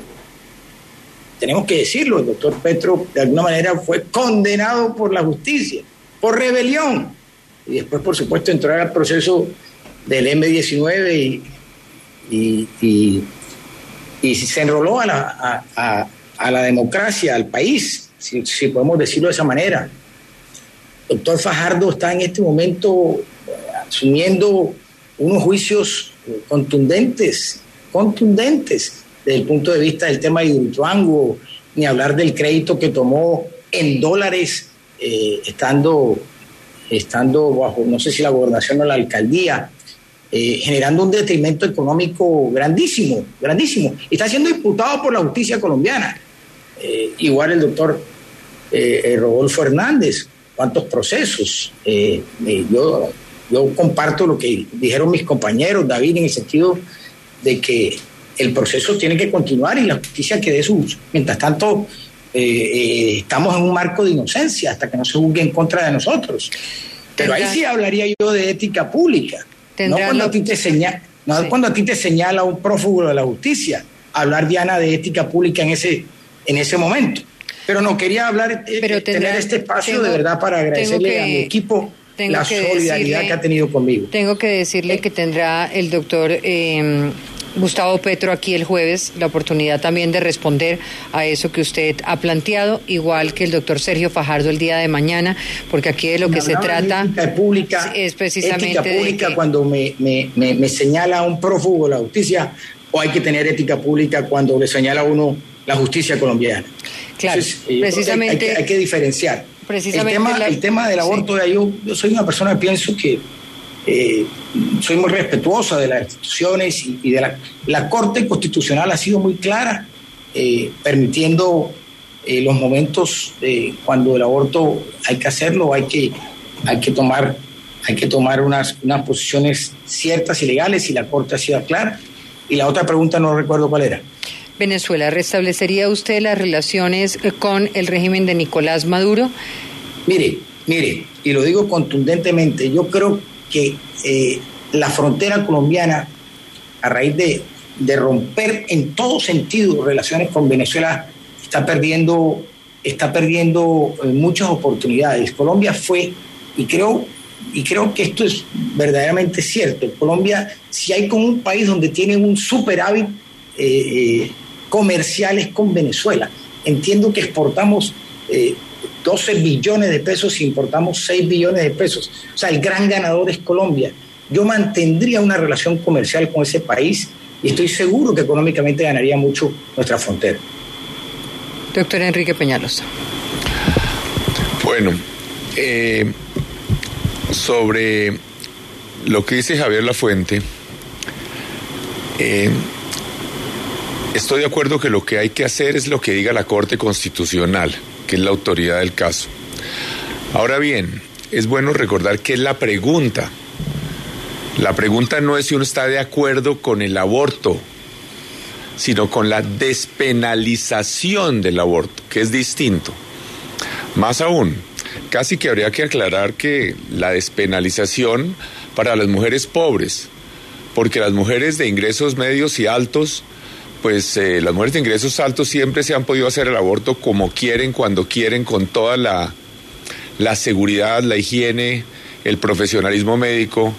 Las que mueren con abortos mal hechos, infecciones, son las mujeres pobres y las que serían penalizadas. Aquí lo que estamos preguntando... No, pero la penalización en Colombia eh, no. Da, no. tiene estrato, doctor. No, no, no, no pero, eh, pero perdón, no, perdón, es que yo no estoy hablando de eso. Aquí lo que estamos hablando es de que no, la realidad es que la, a las personas de ingresos altos no, no, nunca son penalizadas, nunca son perseguidas, porque claramente ellas lo pueden hacer sin ningún riesgo de que sean capturadas. Entonces aquí lo que estamos preguntando, aquí lo que estamos preguntando es no es si uno está de acuerdo con el aborto, Eh, La pregunta que dice no, es sí, despenalización Por del eso, aborto. por eso. Entonces, La que hizo Javier. no, yo sé, yo tengo eso claro. Ah, Yo tengo eso claro. Adelante, Entonces, es que usted bueno, decía... entonces, pero si usted sí, me deja contestar, Claro sería más sí. fácil poder hacerlo. Ha tenido Bueno, todo el tiempo y lo no, tiene. no, no, entonces, entonces, aquí lo que sí no me parece que es justo es que eran mujeres pobres, que además no es una mujer de 20 años que se fue de rumba y quedó embarazada, sino muchas veces son mujeres pobres que ya tienen tres y cuatro hijos y que sienten que no tienen cómo alimentar ese otro hijo, que además de eso la justicia de Colombia las vaya a perseguir y eventualmente incluso encarcelar, ponerlas en unos procesos judiciales complicadísimos, entonces yo estoy en desacuerdo con el aborto pero estoy de acuerdo con la despenalización. No me parece que debamos perseguir y condenar y eventualmente incluso encarcelar a mujeres pobres por el aborto. Doctora Ideli Sarazo.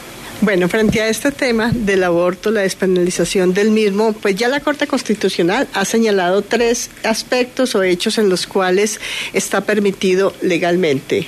Por mi origen cristiano, por mis bases cristianas, por el partido que represento, por esos principios, esos valores, soy defensora de la vida. No promoveré desde mi gobierno como presidente de la República más actos, más situaciones en las cuales se puede dar este tipo de, de, hechos en el tema del aborto. Claro, le compete, y como lo hizo la Corte Constitucional, reglar la medida. Le compete también al legislativo, pero desde el Ejecutivo no lo voy, no lo voy a promover.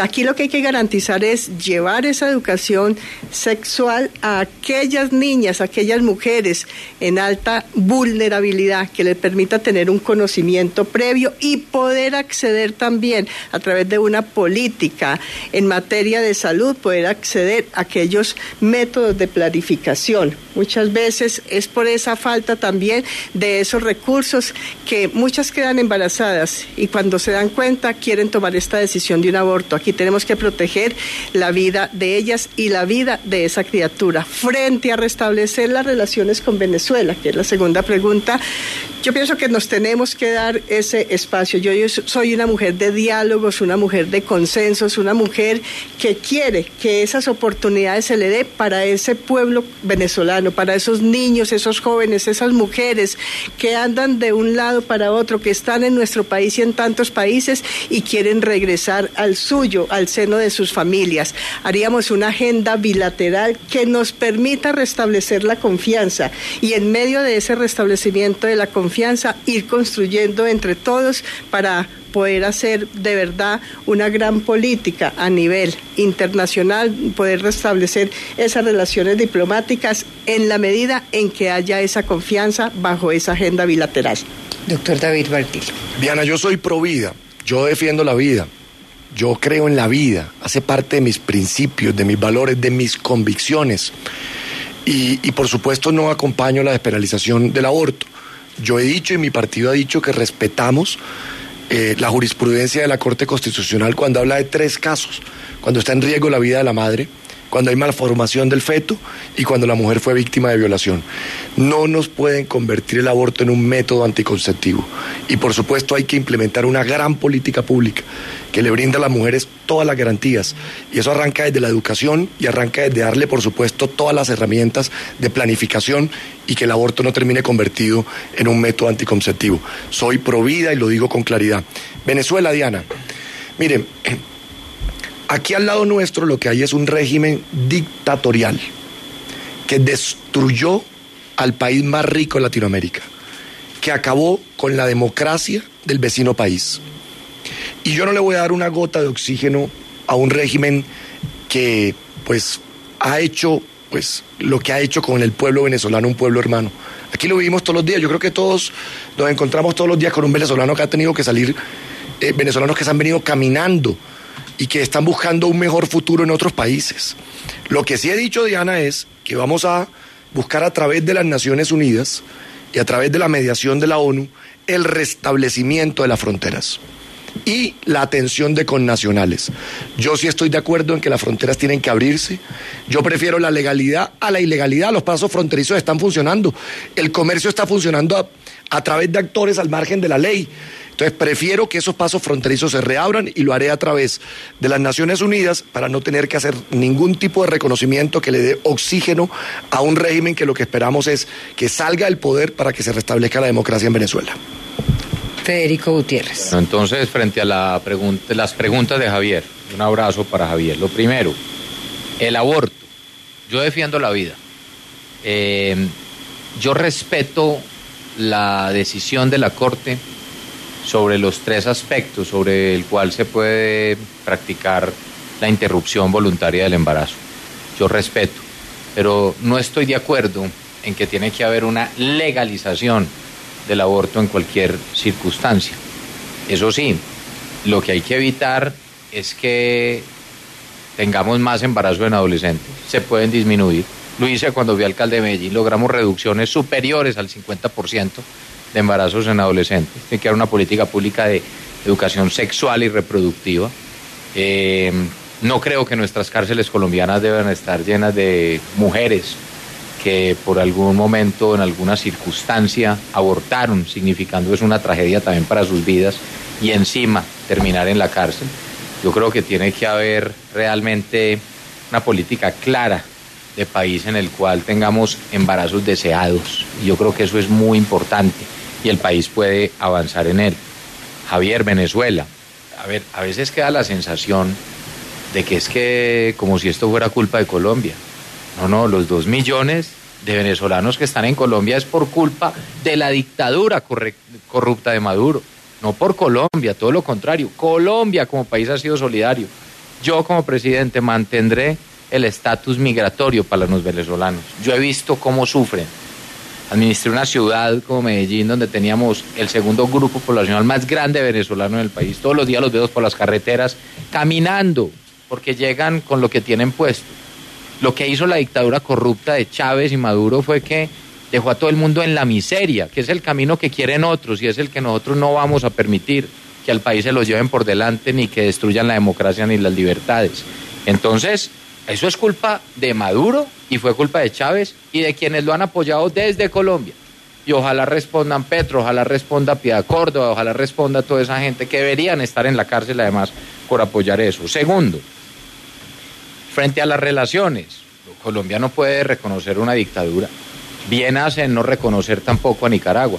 Porque es que si llegan al poder aquí proyectos populistas, autoritarios y corruptos como los de allá, Aquí pueden volver a haber elecciones, claro, pero como las de Venezuela o las de Nicaragua.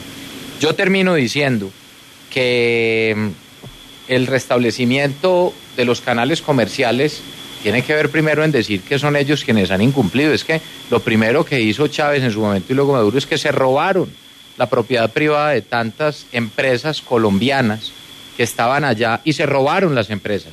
Se las robaron ellos. Y lo otro es que las deudas se mantienen frente a los exportadores colombianos, no las han pagado. Entonces aquí hay que entender eso. Segundo, la, relación real de, de, la dictadura de Maduro ha sido es con las organizaciones criminales de Colombia, con el ELN y con disidencias FARC. Se ve en Arauca, se ve en Norte de Santander, se ve en todo el territorio colombiano. Y aquí es importante decir, yo ayer estuve en Norte de Santander y yo sí creo que es importante que el paso fronterizo que Colombia lo ha mantenido abierto.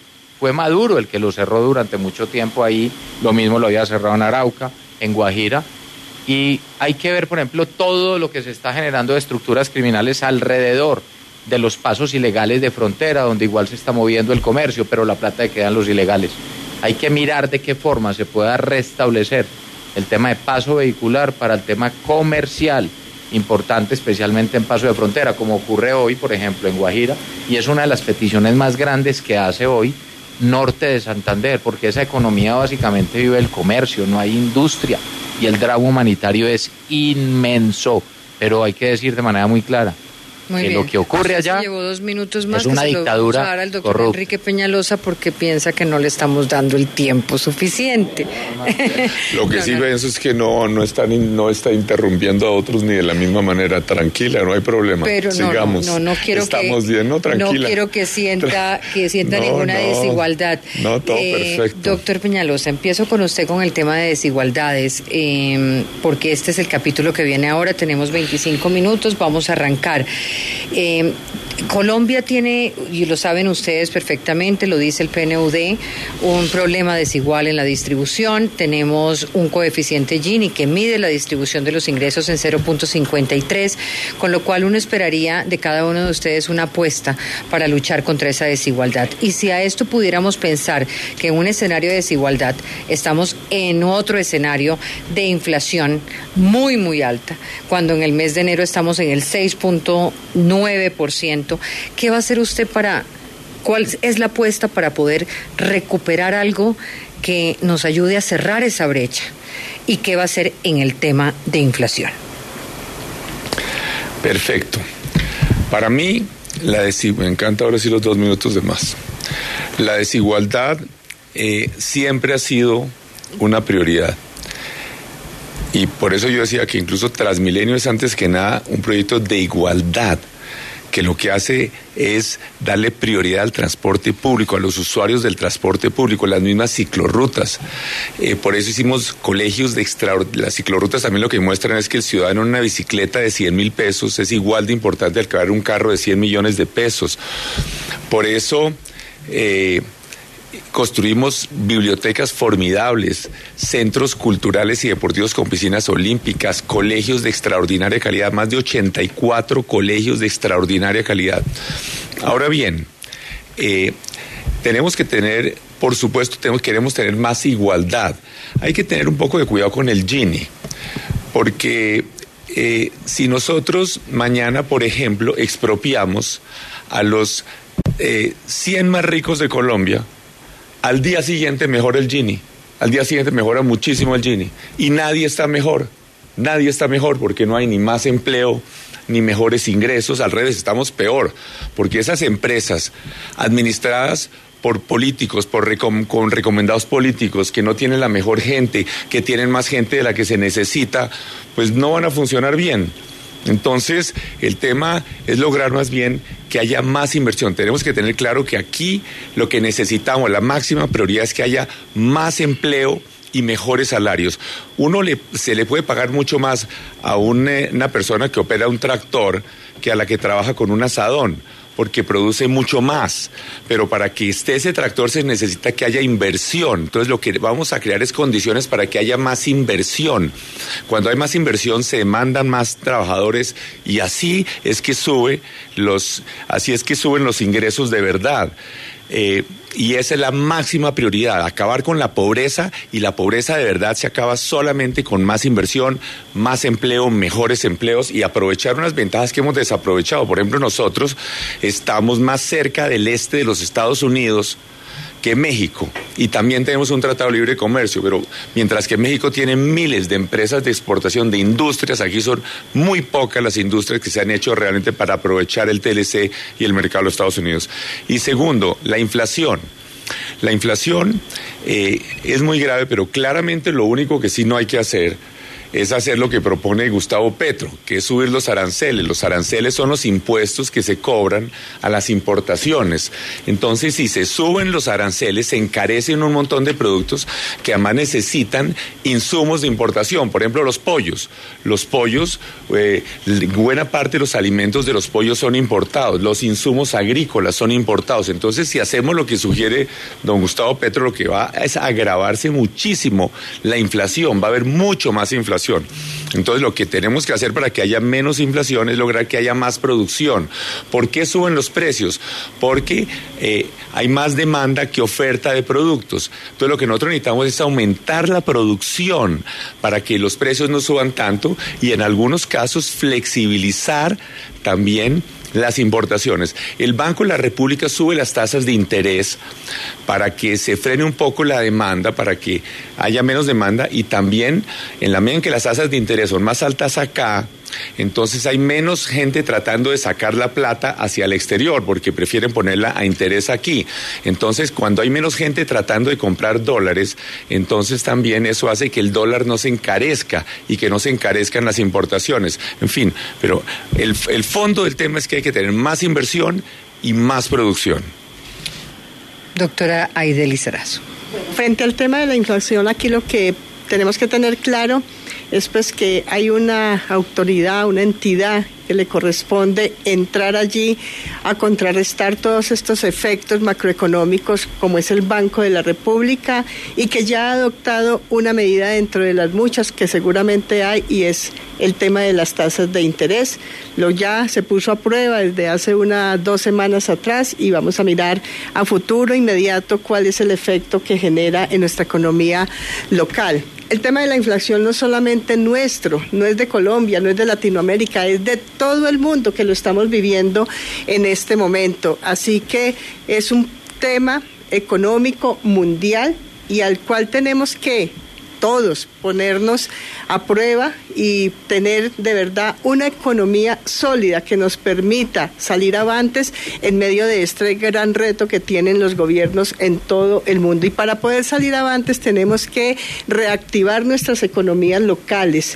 Esa es prácticamente la bandera que le estamos presentando, que le estoy presentando al país, reactivación económica, generación de empleo, empleo para las mujeres, para los jóvenes, llevar esa reactivación económica también al campo. No nos podemos quedar centrados en las grandes ciudades, en las grandes urbes, no, tenemos que ir a todas las regiones y tenemos que ir al campo con presencia estatal, con conectividad, tenemos que llegar al campo con inversión social, con inversión en, en infraestructura vial en esas vías terciarias que tanto están clamando nuestros campesinos, a esos jóvenes también del campo para poder que ellos emprendan y tengan esas oportunidades allí también en el campo y desde el campo brindar también esa garantía que, están, que tanto queremos y en este momento cuando se viene hablando de seguridad alimentaria y como lo hemos dicho, convertir al campo en esa gran despensa agrícola del país y esa gran despensa agrícola colombiana que llegue al mundo con esa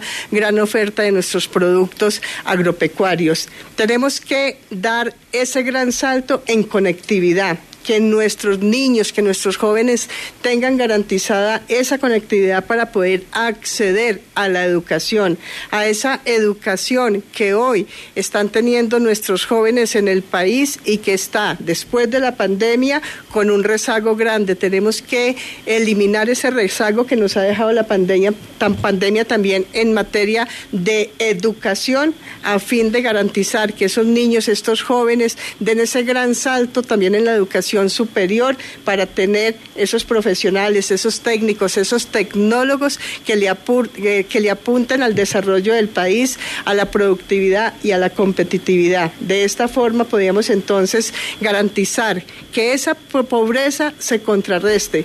Diana, pobreza ha habido en toda la historia no solamente en Colombia, en el mundo entero. Pobreza ha existido, existe y existirá. Lo que tenemos que brindar son posibilidades, oportunidades, garantías para hacer mejor la vida de todas nuestras familias colombianas que gocen de esas garantías de posibilidad de calidad de vida con agua potable, saneamiento básico, educación, vías, un transporte competitivo también que nos permita conectar esa Colombia rural con esa Colombia urbana. David Barguil, les pido un poquito de respeto por el tiempo porque me quedan exactamente 12 minutos y quiero que todos tengan la oportunidad. Diana, mire, este es un tema que yo vengo estudiando desde hace mucho tiempo y en mi formación de financista. Yo me, yo me preguntaba, ¿por qué este país que en las últimas dos décadas ha crecido bien, a cifras del 4, del 5, del 7. Acabamos de tener la cifra del 10.6% de crecimiento. Una gran noticia que muestra la, la consolidación de la reactivación económica. Pero mire lo que me he encontrado yo estudiando ese tema de la desigualdad. Yo me pregunto, si hemos crecido, que eso es volvernos más ricos como país, ¿por qué hay tanta pobreza estructural y por qué ocupamos el cuarto o quinto lugar de la peor desigualdad en el mundo. Eso, eso nos debe llevar a preguntarnos de que algo no cuadra y no encaja en el modelo. Y es a lo que yo me he dedicado. Y las luchas que yo he venido dando tienen ese propósito. Yo que me encontré que hay unos sectores que se han venido quedando con la riqueza que como país hemos producido. Y eso impide que esa riqueza llegue a la base de la pirámide. Y le doy los ejemplos en concreto. Bancos. Yo no pago cuota de manejo porque tengo cuenta de nómina del Congreso, pero la señora que hace la aseo en mi casa paga la cuota de manejo al tope Y aquí pagamos las más altas tasas de interés del continente. Por eso la ley de borrón y cuenta nueva para habilitar gente que ya pueda tener crédito y la apuesta que tengo de una revolución del crédito, que es crédito con tasas por debajo del 10% efectivo anual, aumentando la competencia bancaria, no acabándola como la propone el señor Petro. Pero no solo son los bancos. Yo me encontré y denuncié el cartel del cemento se cartelizaron, nos cobraban el cemento más caro en Latinoamérica, denuncié el cartel, lo desbaraté, bajó el precio del cemento. ¿Cuál es el efecto de un cemento caro? No solo es que sean más caras las obras públicas, la vivienda, una familia pobre que vive en la periferia, la decisión de cambiar su piso de tierra y ponerlo de cemento o hacer un baño o una cocina, depende del precio del cemento. Ya vamos encontrando la explicación a por qué tanta desigualdad, ¿no? ¿Y quiénes han venido quedando con esa riqueza adicional? Telecomunicaciones. ¿Por qué acabé las cláusulas de permanencia? Esos contratos de la telefonía, porque me encontré que amarraban a la gente con las tarifas más altas del continente de voz y datos. Acabamos las cláusulas y ¿qué pasó? Bajó el precio de equipos, de minutos y datos. Y lo mismo ocurre en el sector agropecuario, con los altos costos de los insumos, se triplicó el precio de la uria, se duplicó el precio de las semillas. Unos pocos sectores muy poderosos se han venido quedando con la riqueza de este país. Y la mayoría de los que han estado en la política, Incluso muchos medios de comunicación que son de grupos económicos se han quedado callados. Y ese debate no lo hemos dado en Colombia. Aquí hay es un capitalismo de roscas y no un modelo de libre mercado que es en el que yo creo, donde haya más empresas pequeñas, medianas, grandes, haya emprendimiento, haya crédito barato, para que ese crecimiento económico se dé, pero llegue a todos los colombianos y a todas las regiones del país. Y le cierro rápidamente con el tema de la inflación. Vea, la inflación es el peor impuesto que puede ocurrir, porque un colombiano que gana el salario mínimo pues, pues el mismo salario le alcanza para menos porque el costo de los productos básicos de la canasta familiar se aumentan. Es una tragedia. ¿Cómo se resuelve eso de manera estructural y de largo plazo?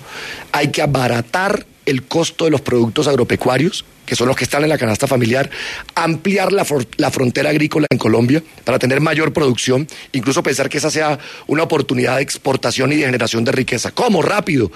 Voy a meterme en la industria nacional de fertilizantes e insumos, hechos en Colombia. Aquí vamos a fabricar la uria y las semillas a bajo costo. A eso sí hay que ponerle subsidio. Dos, la red terciaria, la sobretasa en renta al sector financiero, se la voy a dedicar a las vías, riego, drenaje y Diana que el campo florezca para que sean más baratos los costos de los productos agropecuarios y no se impacten los valores de la canasta familiar que golpea el bolsillo de los colombianos. Doctor Federico Gutiérrez. Bueno, yo creo que no hay mejor política social que la generación de empleo. Entonces aquí lo primero que hay que hacer es las empresas que hoy existen, no solo cuidarlas para que generen más empleo, sino que crear más empresas para tener empleo de calidad, que nuestros jóvenes tengan educación de calidad y que tengan acceso a educación superior. Gratuidad para jóvenes en estrato 1, 2 y 3 en universidades públicas y que haya calidad y pertinencia. Hay que entender que el país, la única forma de superar la pobreza, que hoy tenemos el 42% de la población en pobreza, son 21 millones de personas, de ellas 7 millones en pobreza extrema, la única es que haya crecimiento económico y que hayan empresas y haya buena redistribución y buen manejo de los recursos públicos tenemos que crecer por encima del 5% anual los próximos cuatro años para poder superar brechas de pobreza. Pero esto tiene que ver también con el modelo, entonces, invertir en infraestructura. Vamos a agilizar los proyectos que todavía faltan de las obras 4G. La primera ola de las obras 5G, que están valoradas en 22 billones de pesos en todo el territorio nacional. Construcción de un millón de viviendas de interés social, 800 mil en territorio urbano, 200 mil en rural y mejoramiento de vivienda. Inversión en vías terciarias para el campo, pasar de un billón de pesos anual a 3 billones de pesos anuales. 14 billones de pesos que están estancados hoy por falta de ejecución de proyectos. En el fondo de regalías vamos a apoyar a las regiones para que esos proyectos salgan y la plata se vea en las regiones. Y algo muy importante es que esto depende del modelo país. Y aquí es donde yo vuelvo, insisto, acá hay dos modelos unos que quieren acabar empresas, nosotros lo que queremos son empresas. Y tú lo decías ahora, la inflación, pero también hay que señalar algo, es un tema global, es un tema donde los insumos agrícolas y los fertilizantes están por las nubes. Yo también lo he dicho, como lo dice David, aquí tenemos que producir los fertilizantes nitrogenados, tenemos la posibilidad a través de las reservas que tenemos de gas natural. Hay que aprovecharlo y no podemos depender del monopolio de cuatro o cinco empresas que controlan el 89% del mercado y encarece la canasta familiar. Hay un 20% de inflación en alimentos. Es una tragedia. Pero también les voy a dar otro dato. la violencia y los bloqueos el año pasado dispararon la inflación de los alimentos. En ciudades como Popayán los llevaron casi al 20%. En ciudades como Cali los llevaron por encima del 15%, cuando el promedio nacional era 5.8%. Y ahorita se les ocurrió a estos genios otra vez del paro, que citar a un paro justamente el día que adhieren a las, a las campañas de, la, del pacto histórico y de la coalición de la esperanza, dicen paro a partir del 3 de marzo. Oiga, 10 días antes de elecciones y quieren intervenir las elecciones y quieren entonces que vuelva el país a un momento de incertidumbre. No, protesta social sí, y yo la respetaré como, como presidente y la voy a garantizar. Pero tiene que haber una línea muy clara entre lo que es violencia y bloqueos que no se puede tolerar. Y algo importante dentro del modelo para terminar ahí la idea. Chile y Perú eligieron un modelo. Ahí lo eligieron. Pero los inversionistas no vieron bien esas decisiones y ya han salido 30 mil millones de dólares entre Chile y Perú y puede llegar hasta 50 mil millones de dólares. Yo como presidente voy a garantizar la inversión extranjera y la nacional y con esa mitad de recursos que pudiéramos atraer para Colombia somos capaces de generar 2.5 de 2.5 a 3 millones de empleo. La gente lo que necesita son empleos y oportunidades. El país que necesita orden y oportunidades. Muy bien, Alex Char. Yo estoy muy de acuerdo eh, con todas las, las posiciones de mis compañeros en este sentido. Yo solamente quisiera, para terminar, adicionar un par de temas. Yo estoy proponiendo acabar con el IVA de una vez. Ese IVA del 19% que no puede ser más que inequitativo. A unos colombianos le toca pagar el 19, a otros el 8, a otros 6 y otros están exentos. Miren, ¿Por qué creen ustedes que en esos tres días sin IVA se vende una barbaridad y el comercio se reactiva? ¿De qué manera? No hay manera, no hay forma que, haya más inequidad que el propio IVA del 19%. La gente en Colombia, usted hace una encuesta y cerca del 60 o 70% de los colombianos no pagan el IVA y muchos no lo cobran. ¿Sabe por qué? Porque al lado hay alguien que que tiene un contrabando y que lo vende a 100 pesos mientras a mí me toca venderlo a 119. Entonces la gente, mucha gente se arriesga a no pagarla, a pesar de la sanción que le pueda llegar por la DIAN, pero no contribuye y está por fuera. El otro impuesto que definitivamente está excluyendo a la gente de la formalidad es el 4 por mil. Yo le pregunto a ustedes, ¿por qué creen que en Estados Unidos no hay IVA? Todo el mundo que va a Estados Unidos compra, hay un impuesto del 6, del 7% del 7,5%. Y el recaudo de ese país es masivo y hay plata para todo. Hay plata para incorporar. En Colombia, tres de cada cinco abuelos no tienen pensión. Algunos porque tienen algún subsidio de la tercera edad y otros porque tienen suerte, uno de cada cinco, de estar pensionados. Miren, tenemos estudios de, de financistas especiales y David lo puede corroborar porque conoce mucho del tema colocando un hipoconsumo del 7 o el 8% que reemplace al IVA del 19%, se recaudan 6 o 7 billones de pesos más por año. Quiere decir que en un cuatrenio podemos recaudar entre 25 y 30 billones de pesos, casi que dos reformas tributarias. ampliaríamos muchísimo esa base de contribuyentes y Colombia tendría recursos para atender la gente que está por fuera del sistema y por supuesto generar y bajar al máximo la desigualdad entre todos los colombianos. Pues miren, se nos acabó el tiempo y me quedaron pendientes una serie de preguntas. Quería hablar con ustedes de educación, quería hablar con ustedes de fracking, quería hablar con ustedes de reforma a la justicia, quería hablar con ustedes de muchísimos más temas, pero tendremos más oportunidades porque aquí está el gran reto de las elecciones 2020. Yo les agradezco haber venido, haber aceptado todas las preguntas, haber aceptado las interrupciones parte de este ejercicio, haber de verdad regalado a la audiencia de Hora 20 de Caracol Radio y del país la oportunidad de escucharlos, de saber qué piensan, de los matices y la mejor de las suertes para cada uno de ustedes el 13 de marzo. Muchas gracias, Diana. Gracias por esta invitación. Hay, que decirle a la gente que hay que pedir el tarjetón, ¿no? En la mesa. Ah, sí. Hay que, pedir, el tarjetón de la consulta del equipo por Colombia. No se piden los tres tarjetones, se pide el tarjetón de la consulta a la que usted va a votar. 13 de marzo. Que es equipo 13 de marzo. Equipo por Colombia, Coalición Esperanza, Pacto Histórico. Estos que ustedes han escuchado son los del equipo por Colombia. Así es. Muchas gracias. Diana. Un abrazo. Gracias, a todos.